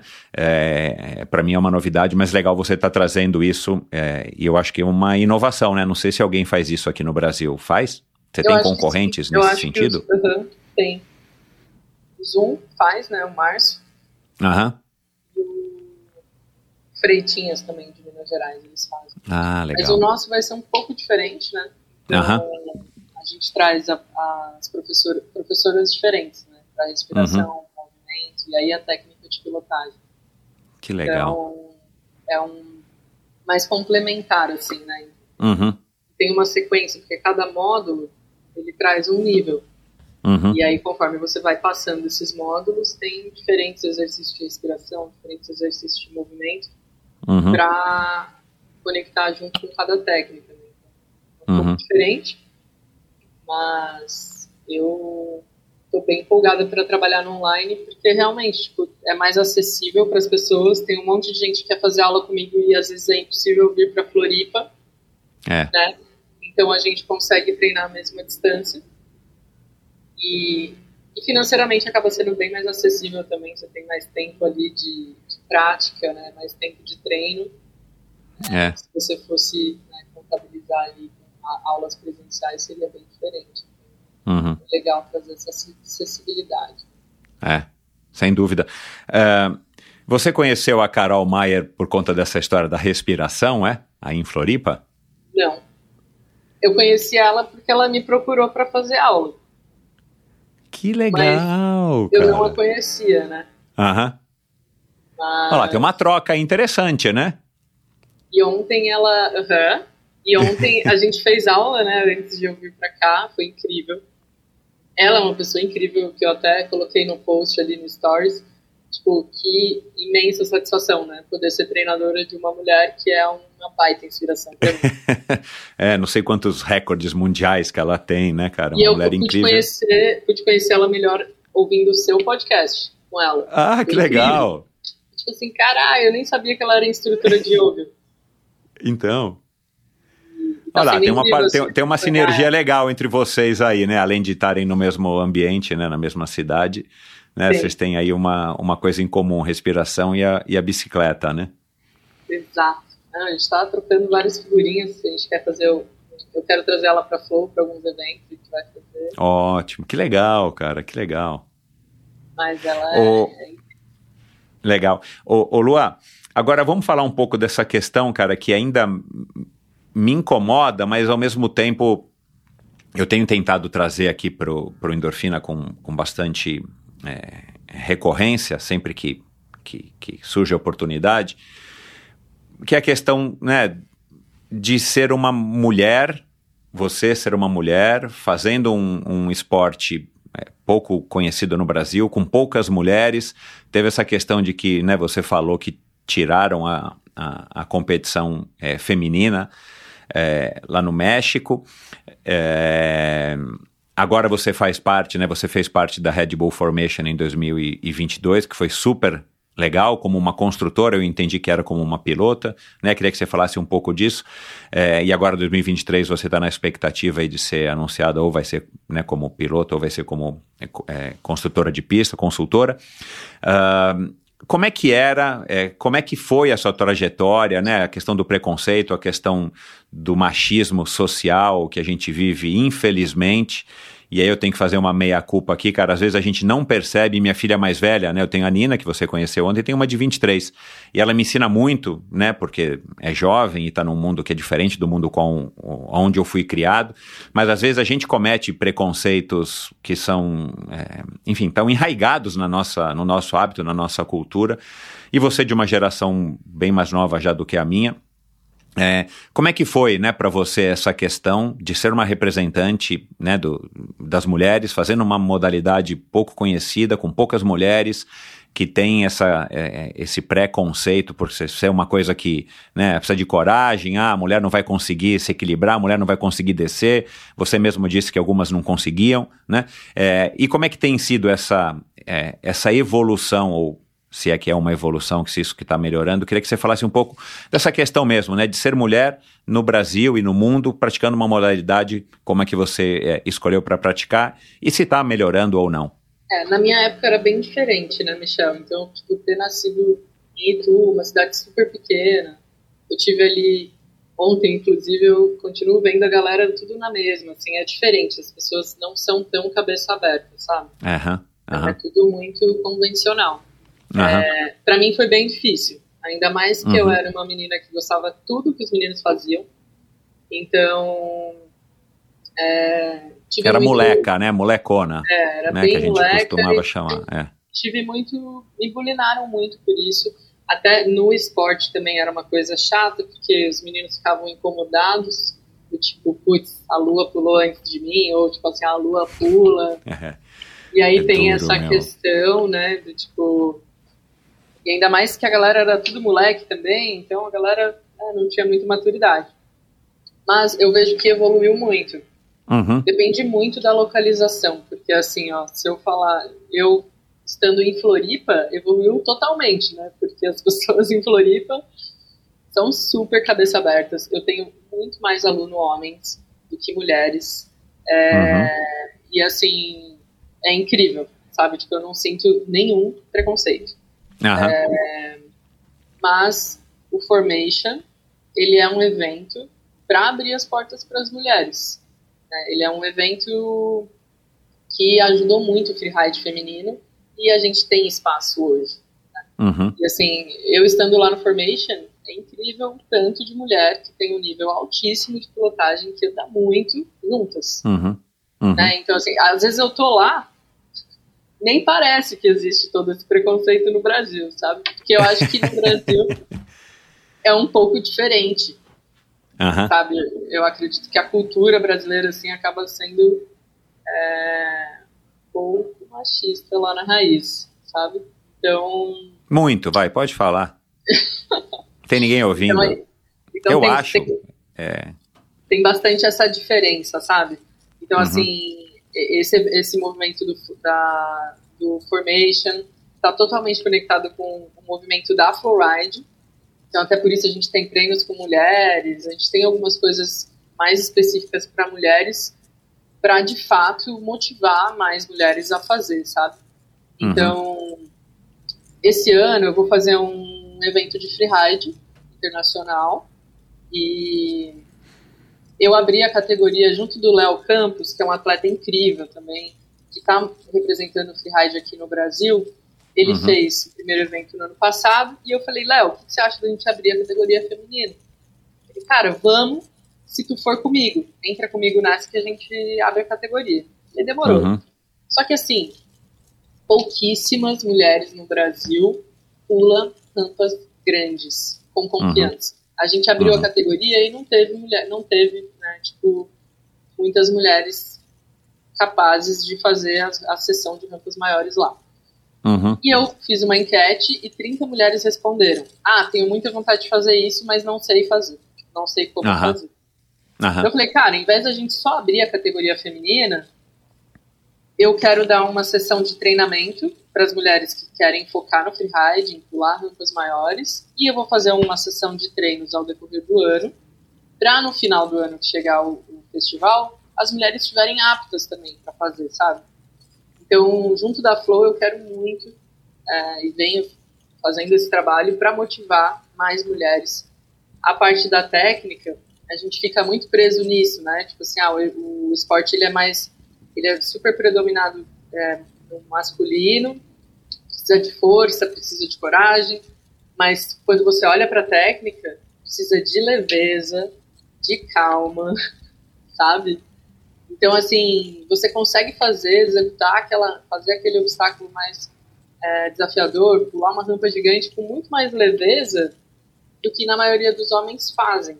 Aham. Eu percebi que através da escola as mulheres têm muito mais sensibilidade de receber e de aplicar o que elas estão recebendo, que elas estão sendo instruídas do que os homens. Isso no geral, né? Não Uhum. todos. É, então, a, a- tipo assim, é, quebra todo esse paradigma, né? Tipo assim, a bike é para homem, tipo, essa modalidade é mais, mais para homem, mas realmente é, você sempre vai ouvir aquele comentário, sabe? do Tipo, puta, se ela foi, eu vou. Sabe? Pô, até a lua desceu. Eu demorei Ô, ô, um Lua, tempão. já teve uma situação que você ouviu isso, o cara foi e se esborrachou? Já, Não que você tenha querido isso, mas assim, ou que o cara errou e, e- enfim, capotou ou, ou fez mal feito. Várias vezes, várias vezes. Até hoje, assim, pessoas que me conhecem, eles não fazem esse comentário pra mim, eu já percebi isso, sabe? Tipo assim, lá atrás eu, eu, eu ouvia muito. Hoje em dia já não. Hoje em dia Aham. o cara que tá do meu lado, ele vai até evitar de fazer um comentário desse. Porque talvez eu pule ele não.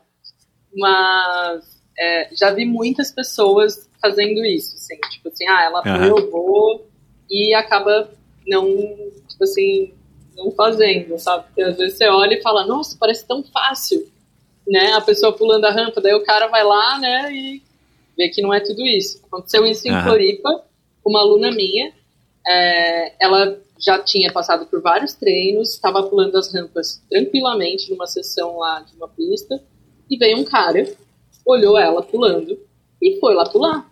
O cara era assim, bem grande, e ele deu com a cara no chão, estourou o capacete, tipo, arrebentou a cara, assim, quebrou a clavícula.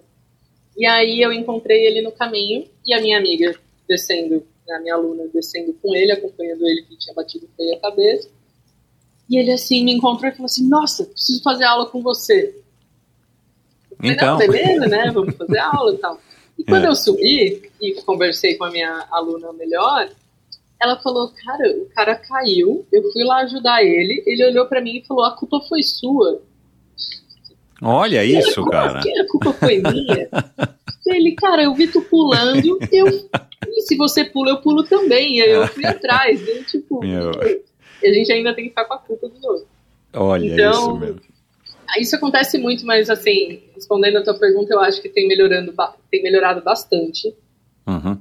Apesar que o Instagram às vezes mostra umas coisas que eu fico assim, passada. Ah, é? Né, com assim. Vai muito da perspectiva, né, Michel? Depende muito da tua educação, de que, que você passou pela vida. Então a, a perspectiva ela pode ser muito diferente. Uhum. E assim, o machismo eu acho que ele tá super na sociedade inteira, assim, às vezes a gente não percebe. E, e tem pessoas que ainda têm esse, esse, né, esse pensamento muito antigo. É. Eu vejo comentários assim de pessoas que eu falo, caraca, a gente voltou 200, 200 anos atrás, né? Uhum. Então, ainda é um caminho, assim, a, a percorrer, a continuar trabalhando, enfim. Mas eu acho que, assim, tanto homem como mulher, a gente precisa prestar bastante atenção nisso, sabe? Tipo, eu vejo que as mulheres elas têm pouco apoio também estando na pista, sabe? Já vem uhum. aquele comentário do tipo, ó, oh, cuidado, putz, ali não dá para passar. Uhum. Assim, tem tipo muito tem muitos comentários que ainda acabam é, atrapalhando as mulheres a persistir no esporte, sabe? Uhum. Então, por isso que a gente está buscando fazer mais esse movimento, ter mais a união das mulheres. É, tem o Ladies First, que acontece em Minas Gerais, eu estou querendo trazer para Floripa esse ano. Uhum. Né, então, teve uma das edições deles que eles conseguiram reunir 50 mulheres na montanha. Então, Legal. cada evento desse vai sendo uma vitória para nós, para a gente conseguir né, tipo, ter mais força para continuar. E, e, encontrar também outras mulheres aí que estão no mesmo caminho e ver que é, que é possível a gente permanecer. Para buscar é, alunos ou pessoas né, para participar dessa, desse, dessa prova que você quer organizar, por exemplo, com o Léo, a fonte tem que ser é, atletas de BMX, ou eu estou enganado, porque também tem que ser pessoas mais novas. Você não vai pegar uma pessoa da minha idade e falar, Michel, vou te ensinar aqui a saltar uma rampa. Cara, eu já não tenho mais coragem, já tenho muito mais a perder do que a ganhar, né? Uhum. É, então, é, eu estou errado nesse pensamento? Você tem que buscar pessoas que estão no BMX, pessoas novas, que ainda têm, além de ter um corpo que se recupera mais rápido, né, da, dos, das lesões, das, das quebradeiras, é, tem mais esse espírito, tem mais essa coragem e tem mais a destreza, obviamente, né? Tem mais mobilidade, mais flexibilidade, mais energia. É, é daí que vocês têm que, né? É, ou que a gente, como um, é, uma sociedade que, que quiser incentivar o downhill, né? Eu imagino que vocês não devem ter quase nada aí de apoio da, da federação é, da Confederação Brasileira né, de, de Ciclismo, é, tem, tem que ser atletas que vêm do BMX, como você veio, por exemplo, para que se tornem eventuais campeãs como você? Não, não necessariamente. Tem algumas uhum. meninas que já estão no radar, que são do BMX, é, que eu acho que seria, vai ter um desempenho muito bom no, no bike. Uhum. Mas não. Aliás, assim, a, a, gente vai fazer uma seleção dessas pessoas pro, pro treinamento, principalmente das mulheres, né? Uhum. É, e as pessoas é super livre. Né? Pode ser uma pessoa mais nova, como pode ser uma pessoa da tua idade. Inclusive, algumas pessoas que estão na lista de convidados aqui têm a tua idade. E, e é super capaz de. Mas o cara, tipo, eu, eu, eu já fiz BMX quando eu era garoto, tipo você. Depois eu parei e fui pro, pro triatlon, né? Fui pro, pro, pro mountain bike quando começou o mountain bike no Brasil e depois fui pro triatlon. Mas, cara, assim, faz 45 anos que eu não salto uma rampa, né? Ah, e rampa caseira, gente... né? É possível uma, uma pessoa desempenhar é, saindo, tipo, eu ando bem de bicicleta, assim, tenho destreza, mas não para saltar. Se a pessoa tiver coragem e tiver afim, é possível a pessoa é, é, é aprender, mesmo um, um, velho como eu? Super possível. Você tem quantos anos, Michel? 53. Putz, mas tô tá bem, novo. ó. Tá novo. Obrigado. Tá novo. Não, eu, eu, tive um aluno, ele tinha 59. Caraca, Marião. Meu. Grande Marião. Ele não tirava a bike do chão. Só que ele adorava é, ver vídeos de tutorial de manobra, né, mandar RL, ficar no track stand, várias coisinhas. E aí eu, eu comecei a dar aula para ele. Ele tinha a coluna muito arcada, assim. Uhum. Uma postura bem, bem difícil, pouca mobilidade. E aí a gente fez várias aulas. Ele manda bunny hop, ele pula rampa, ele manda no hander one hand, tira a mão, tira o pé, pula rampa grande, pula rampa pequena. Então, eu até me deu vontade agora de postar um antes e depois dele, que eu tô com esses vídeos aí gravados há um tempão. Faz, é, faz isso, é. Porque ele é um ótimo exemplo. Uhum. Então, assim, eu tenho vários alunos, na verdade, entre 50 e 60 anos, que super, assim, melhorou muito o desempenho. Uhum. E nessa parte de rampa, é muito importante você treinar a base antes o controle de pressão, que seria o pump. Então eu não vou, né, de cara de colocar numa rampa Claro. para saltar. Aham. Mas você desenvolver o movimento que precisa, tá pressionando no lugar certo, distribuindo o peso da forma correta no, na bike, né? Tá mais confiante para fazer, a rampa vai ser a parte de recompensa, sabe? Uhum. Então a gente A tenta diversão. trazer, tenta trazer as aulas assim, é muito mínimo às vezes que meus alunos caíram, sabe? Uhum. Então eu sempre tento tipo trazer uma sequência progressiva para que você consiga evoluir, é, se machucando menos, né? Caindo menos. Claro, é. Então É. é, no freeride é bem interessante trabalhar isso, Michel, porque pular uma rampa grande é muito mais seguro do que você pular uma rampa pequena, por incrível que pareça. Mas se você tiver a velocidade certa e, e o movimento certo para fazer, é, é muito tranquilo. Então, através desse treinamento, a gente vai trazer essa progressão para daí né, chegar no festival. Quem tiver apto, quem tiver seguro, vai fazer.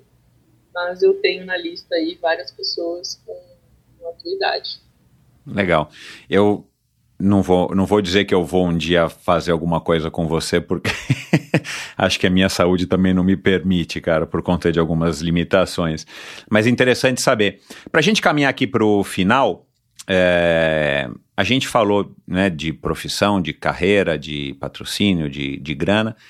Dá para viver de, da bicicleta? Você considera que dá? Você está conseguindo, obviamente, mas é, você consegue ser minimamente bem recompensada, né? é, na média, vai? Assim, sei lá. é, dá para viver honestamente numa boa?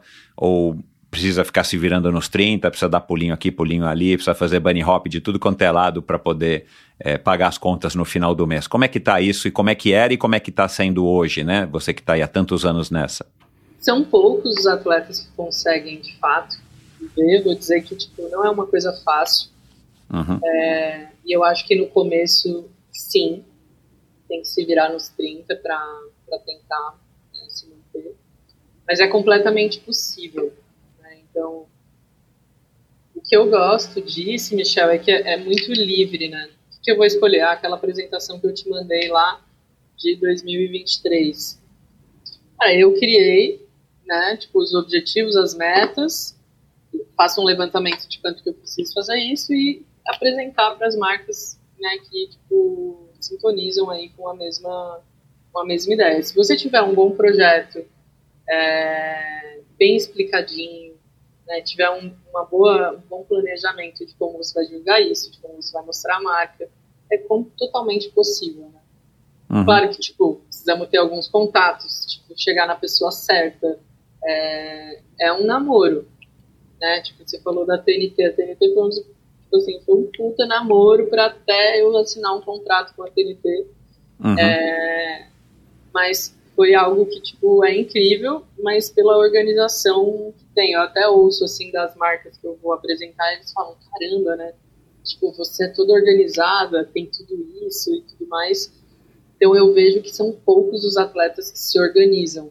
Eu acho É, que você, ainda tem esse problema, você só ser atleta e você só ser bom, não vai chegar ninguém na tua casa, bater na porta da tua casa e falar, ô, você quer um patrocínio? É, Quer viver do mesmo. esporte?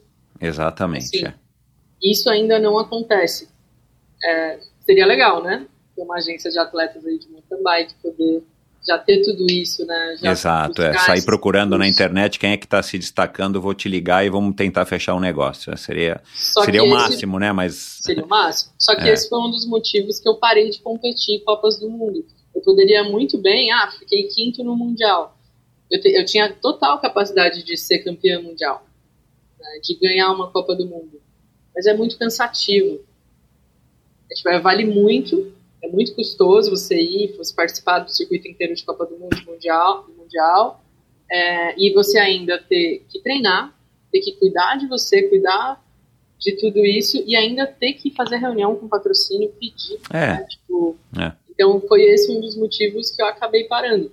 Mas Uhum. respondendo a tua pergunta, é totalmente possível. Uhum. É, só precisa né, ter paciência, ter um bom projeto, é, ter um bom foco ali no que você vai apresentar, entregar um bom trabalho Uhum. e, e com certeza as marcas é, é possível as marcas né, apoiarem. Uhum. Mas é isso, precisa tá- ter bem claro assim, o que, que você quer, qual que é o caminho você quer percorrer e de qual forma eu, eu posso né, beneficiar a marca também. Eu ser beneficiada, mas também. Exato. Qual forma eu é. É uma via de mão dupla, é. Isso aí. Mas assim, Michel, eu, eu sinto, é, é, eu sei de muitos atletas aqui no Brasil que têm um potencial incrível, é, que deveria de fato, né, tipo, ter a vida paga para poder fazer isso e não tem. Uhum. E os apoios que tem é só apoio. Recebe um produto dali, recebe um produto É. daqui. É, é Então falo muito para as marcas, sabe? Tipo assim, ah, você quer me dar um produto? Então você não vai ser meu patrocinador. Ou nem ao menos tá ali na. É. Eu posso Isso usar o teu mesmo. produto, testar o teu produto, tipo, tá ali usando de vez em quando, mas patrocínio é diferente de um apoio. Então tem atletas que não sabem diferenciar isso, acaba aceitando qualquer apoio, e aí isso fecha a porta para uma empresa de fato patrocinar às vezes. Uhum. Mas eu consegui viver do esporte é, até 2016. Ali, em 2016, eu decidi né, parar as competições. Então, hoje eu vivo da escola, é, mas agora eu estou voltando como atleta freerider.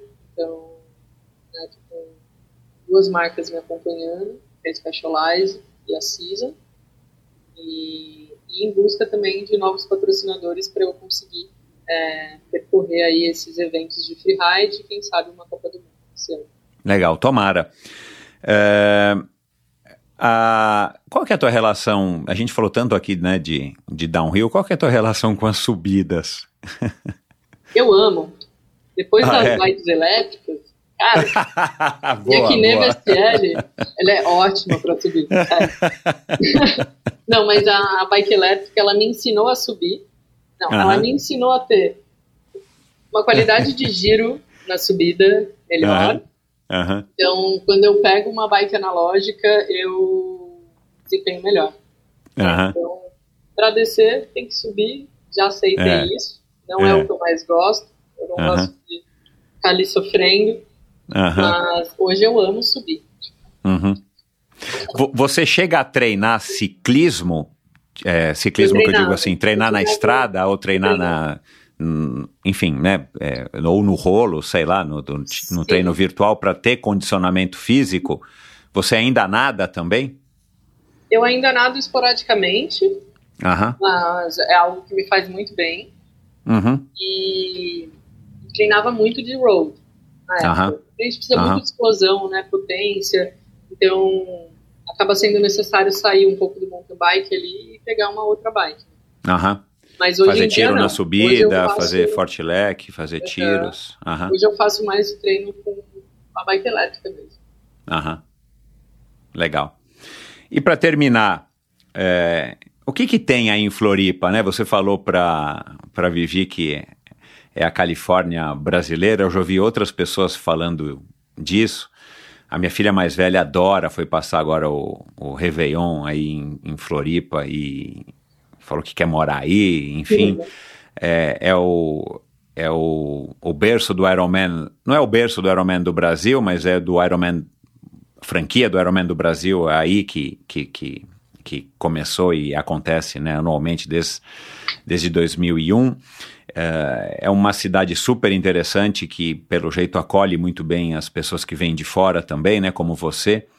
É, queria que você falasse um pouquinho aí disso. O que, que tem aí em Floripa que, que vale a pena também, quem não conhece, conhecer? Ou o que, que, o que, que tem aí que você e outras pessoas chamam de a Califórnia brasileira?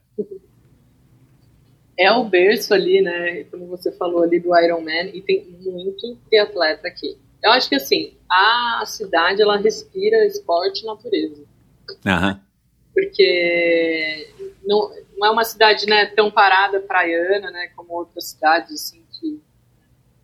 Mas, então Floripa é super ativo, né, tipo, o esporte em si, tanto de montanha, muito triatleta, muita trilha de bike, uhum. é, o próprio escalado, o montanhismo, né, escalada, aqui é o paraíso do Highline também, ah, que legal. Bom, tem o surf, né, que a gente não precisa falar. Tem o surf e tem também o skate, né? Então, tipo ah. assim, é, depende muito da região que você está em Floripa. Eu tô na zona, né, eu tô na região leste de Floripa, que é, né, Lagoa da Conceição, ali, tipo, Joaca, Praia Mole. É, e ali o próprio Rio Tavares é um lugar que tem muita pista de skate, tem muito uhum. skatista. Então é essa vibe que me remete assim um pouco da Califórnia. E, e as pessoas têm muito a mente aberta, sabe? Uhum. Tipo, a galera é mais unida. Tipo, é um lugar. Você sente uma vibe diferente. E quando eu me mudei pra Floripa, eu não tinha carro, não tinha moto, não tinha bike elétrica. Morava no topo do morro e andava muito de carona. Porque assim, a galera é comum que a galera peça carona né? principalmente uhum. na, nessa do leste ali para o sul. Tinha uhum. muita gente em os pontos de carona e eu conheci milhares de pessoas. Então, eu, eu sinto que, apesar que não é tanto manezinho que você conhece, você conhece muitas pessoas de fora que tipo, vieram morar em Floripa, né? Sei. Então acaba que, assim, eu conheço poucas pessoas que são de fato manezinhas, mas realmente tem essa energia muito acolhedora. É, você está o tempo todo em contato com a natureza, né? Então, uhum. em contato com o esporte, você está o tempo todo vendo pessoas praticando algum esporte.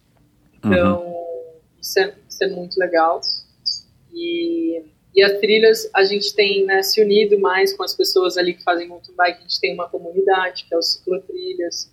Então, as trilhas, elas são cuidadas e a gente vem aumentando aí a relação com os órgãos públicos para tornar isso cada vez né, melhor, porque as áreas são de preservação permanente, então acaba que a gente não consegue né, acessar tantos lugares, mas uhum. as trilhas elas são em, trilhas que antigamente as pessoas usavam para ir caminhar de um lugar para outro, né? Então são caminhos muito antigos e, e com umas paisagens incríveis, né? Então tem uhum tem muito potencial, é um lugar que vale muito a pena ir. Uhum. E ainda mais quem anda de bike acaba tendo várias opções para poder andar lá. Né? E fora alimentação também, né, Michel? Qualquer lugar que você vai, eu vegetariana, sou a pessoa mais feliz lá. Porque assim, você vai no dogão da esquina, ele vai ter um hot dog lá. Um hot dog uhum. que não é, que é vegetariano. O dogão da esquina da lagoa, eles têm quatro opções vegetarianas. Então, que legal. É um pouco diferente. Se você for para o norte, aí vai ser diferente. Vai é, ter bem imagino. menos opção, as pessoas é. são um pouco diferentes. Mas uhum. Dali da zona, né, do, do, leste ali pro sul é extremamente incrível. E uhum. então a sustentabilidade está muito presente também. Então tem muita coisa boa que eu acabo me identificando bastante para o meu estilo de vida. Né, e as pessoas que vêm para cá se apaixonam. Legal. Para terminar, é, como é que você tá? Você tá feliz? Que fase que você tá aí da tua, da tua vida? Assim, como é que você tá se enxergando? Já que os patrocinadores não perguntam, né? Já que as pessoas não perguntam, eu vou te perguntar aqui. Bom, nesse momento eu estou extremamente feliz, né? Porque uh -huh. a gente começou uma viagem, saímos de Floripa, estamos é, indo, estamos agora em São Paulo, então a gente uh -huh. vai passar por alguns bike parks, como o Mobile, Zoom, é, e depois a gente vai subir para Minas. Minas uh -huh. Gerais é um lugar que eu, assim, amo, de paixão, tanto a cultura como as trilhas. É, e a meca do mountain bike também, né? Tipo, muita é. gente falando lá. Então, tô super feliz e empolgado no começo da viagem. É, pude dar um abraço na família, o que me dá mais energia aí para continuar. às vezes, claro. nessa função de trabalho e morando um pouco longe, acaba ficando mais difícil de, de vê-los.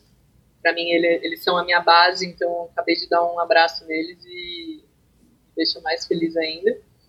Mas eu tô com o foco totalmente né, na Flow, na escola.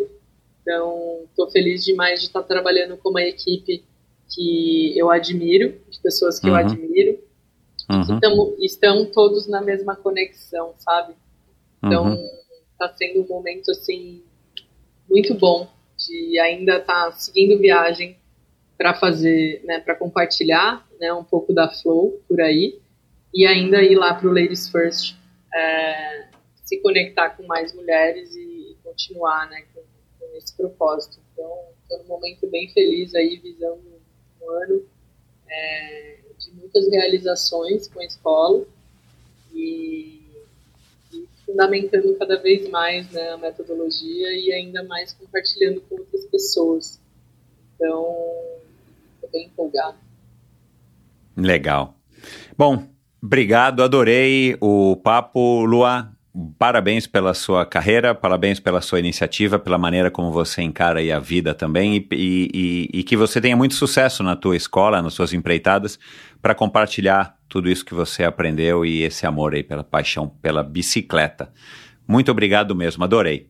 Obrigada, Michel. E eu adorei também encontrar aí o Endorfina, conhecer melhor.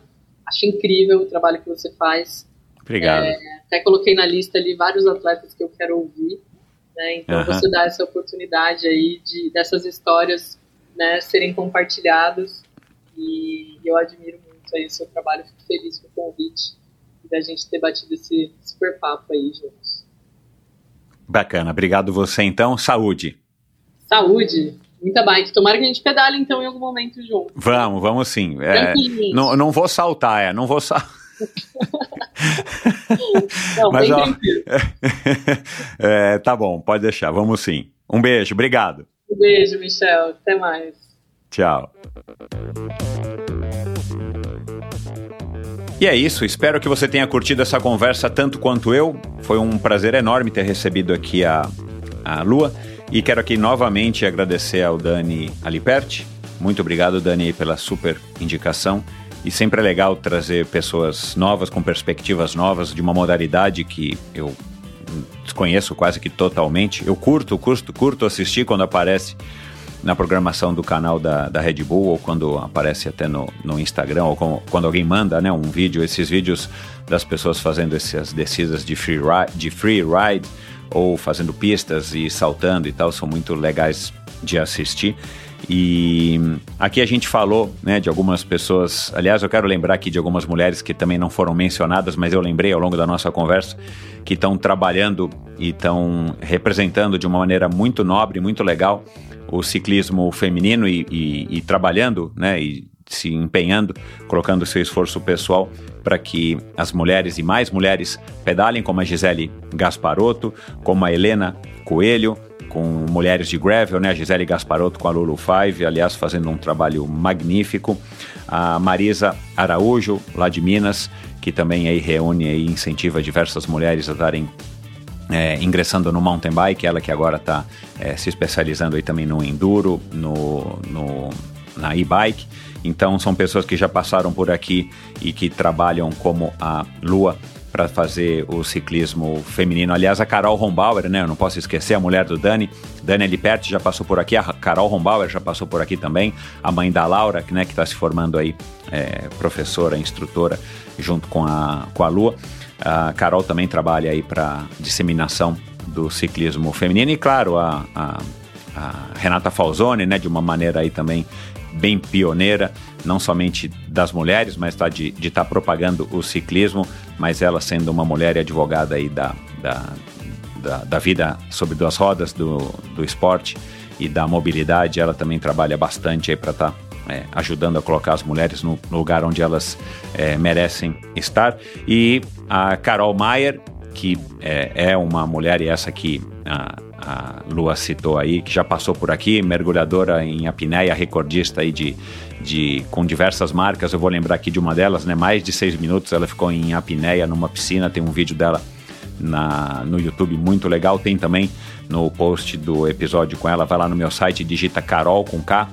É, só precisa digitar Carol. A hora que você vai lá em episódios, clica em episódios na binha de episódios, vai aparecer ali é, um, um menuzinho, aí você clica lá em no, no, primeiro e digita Carol, você vai ouvir o episódio com a Carol Maier, muito legal. E vai, você vai ter lá no, no post desse episódio com a Carol um link para esse vídeo dos seis minutos em apneia dela. Ela que também é, é instrutora de, de yoga e depois se tornou uma super ciclista aí com diversas participações em Brasil Ride, em provas é, como o Letap, como o Giro da Itália, que eu encontrei ela por acaso.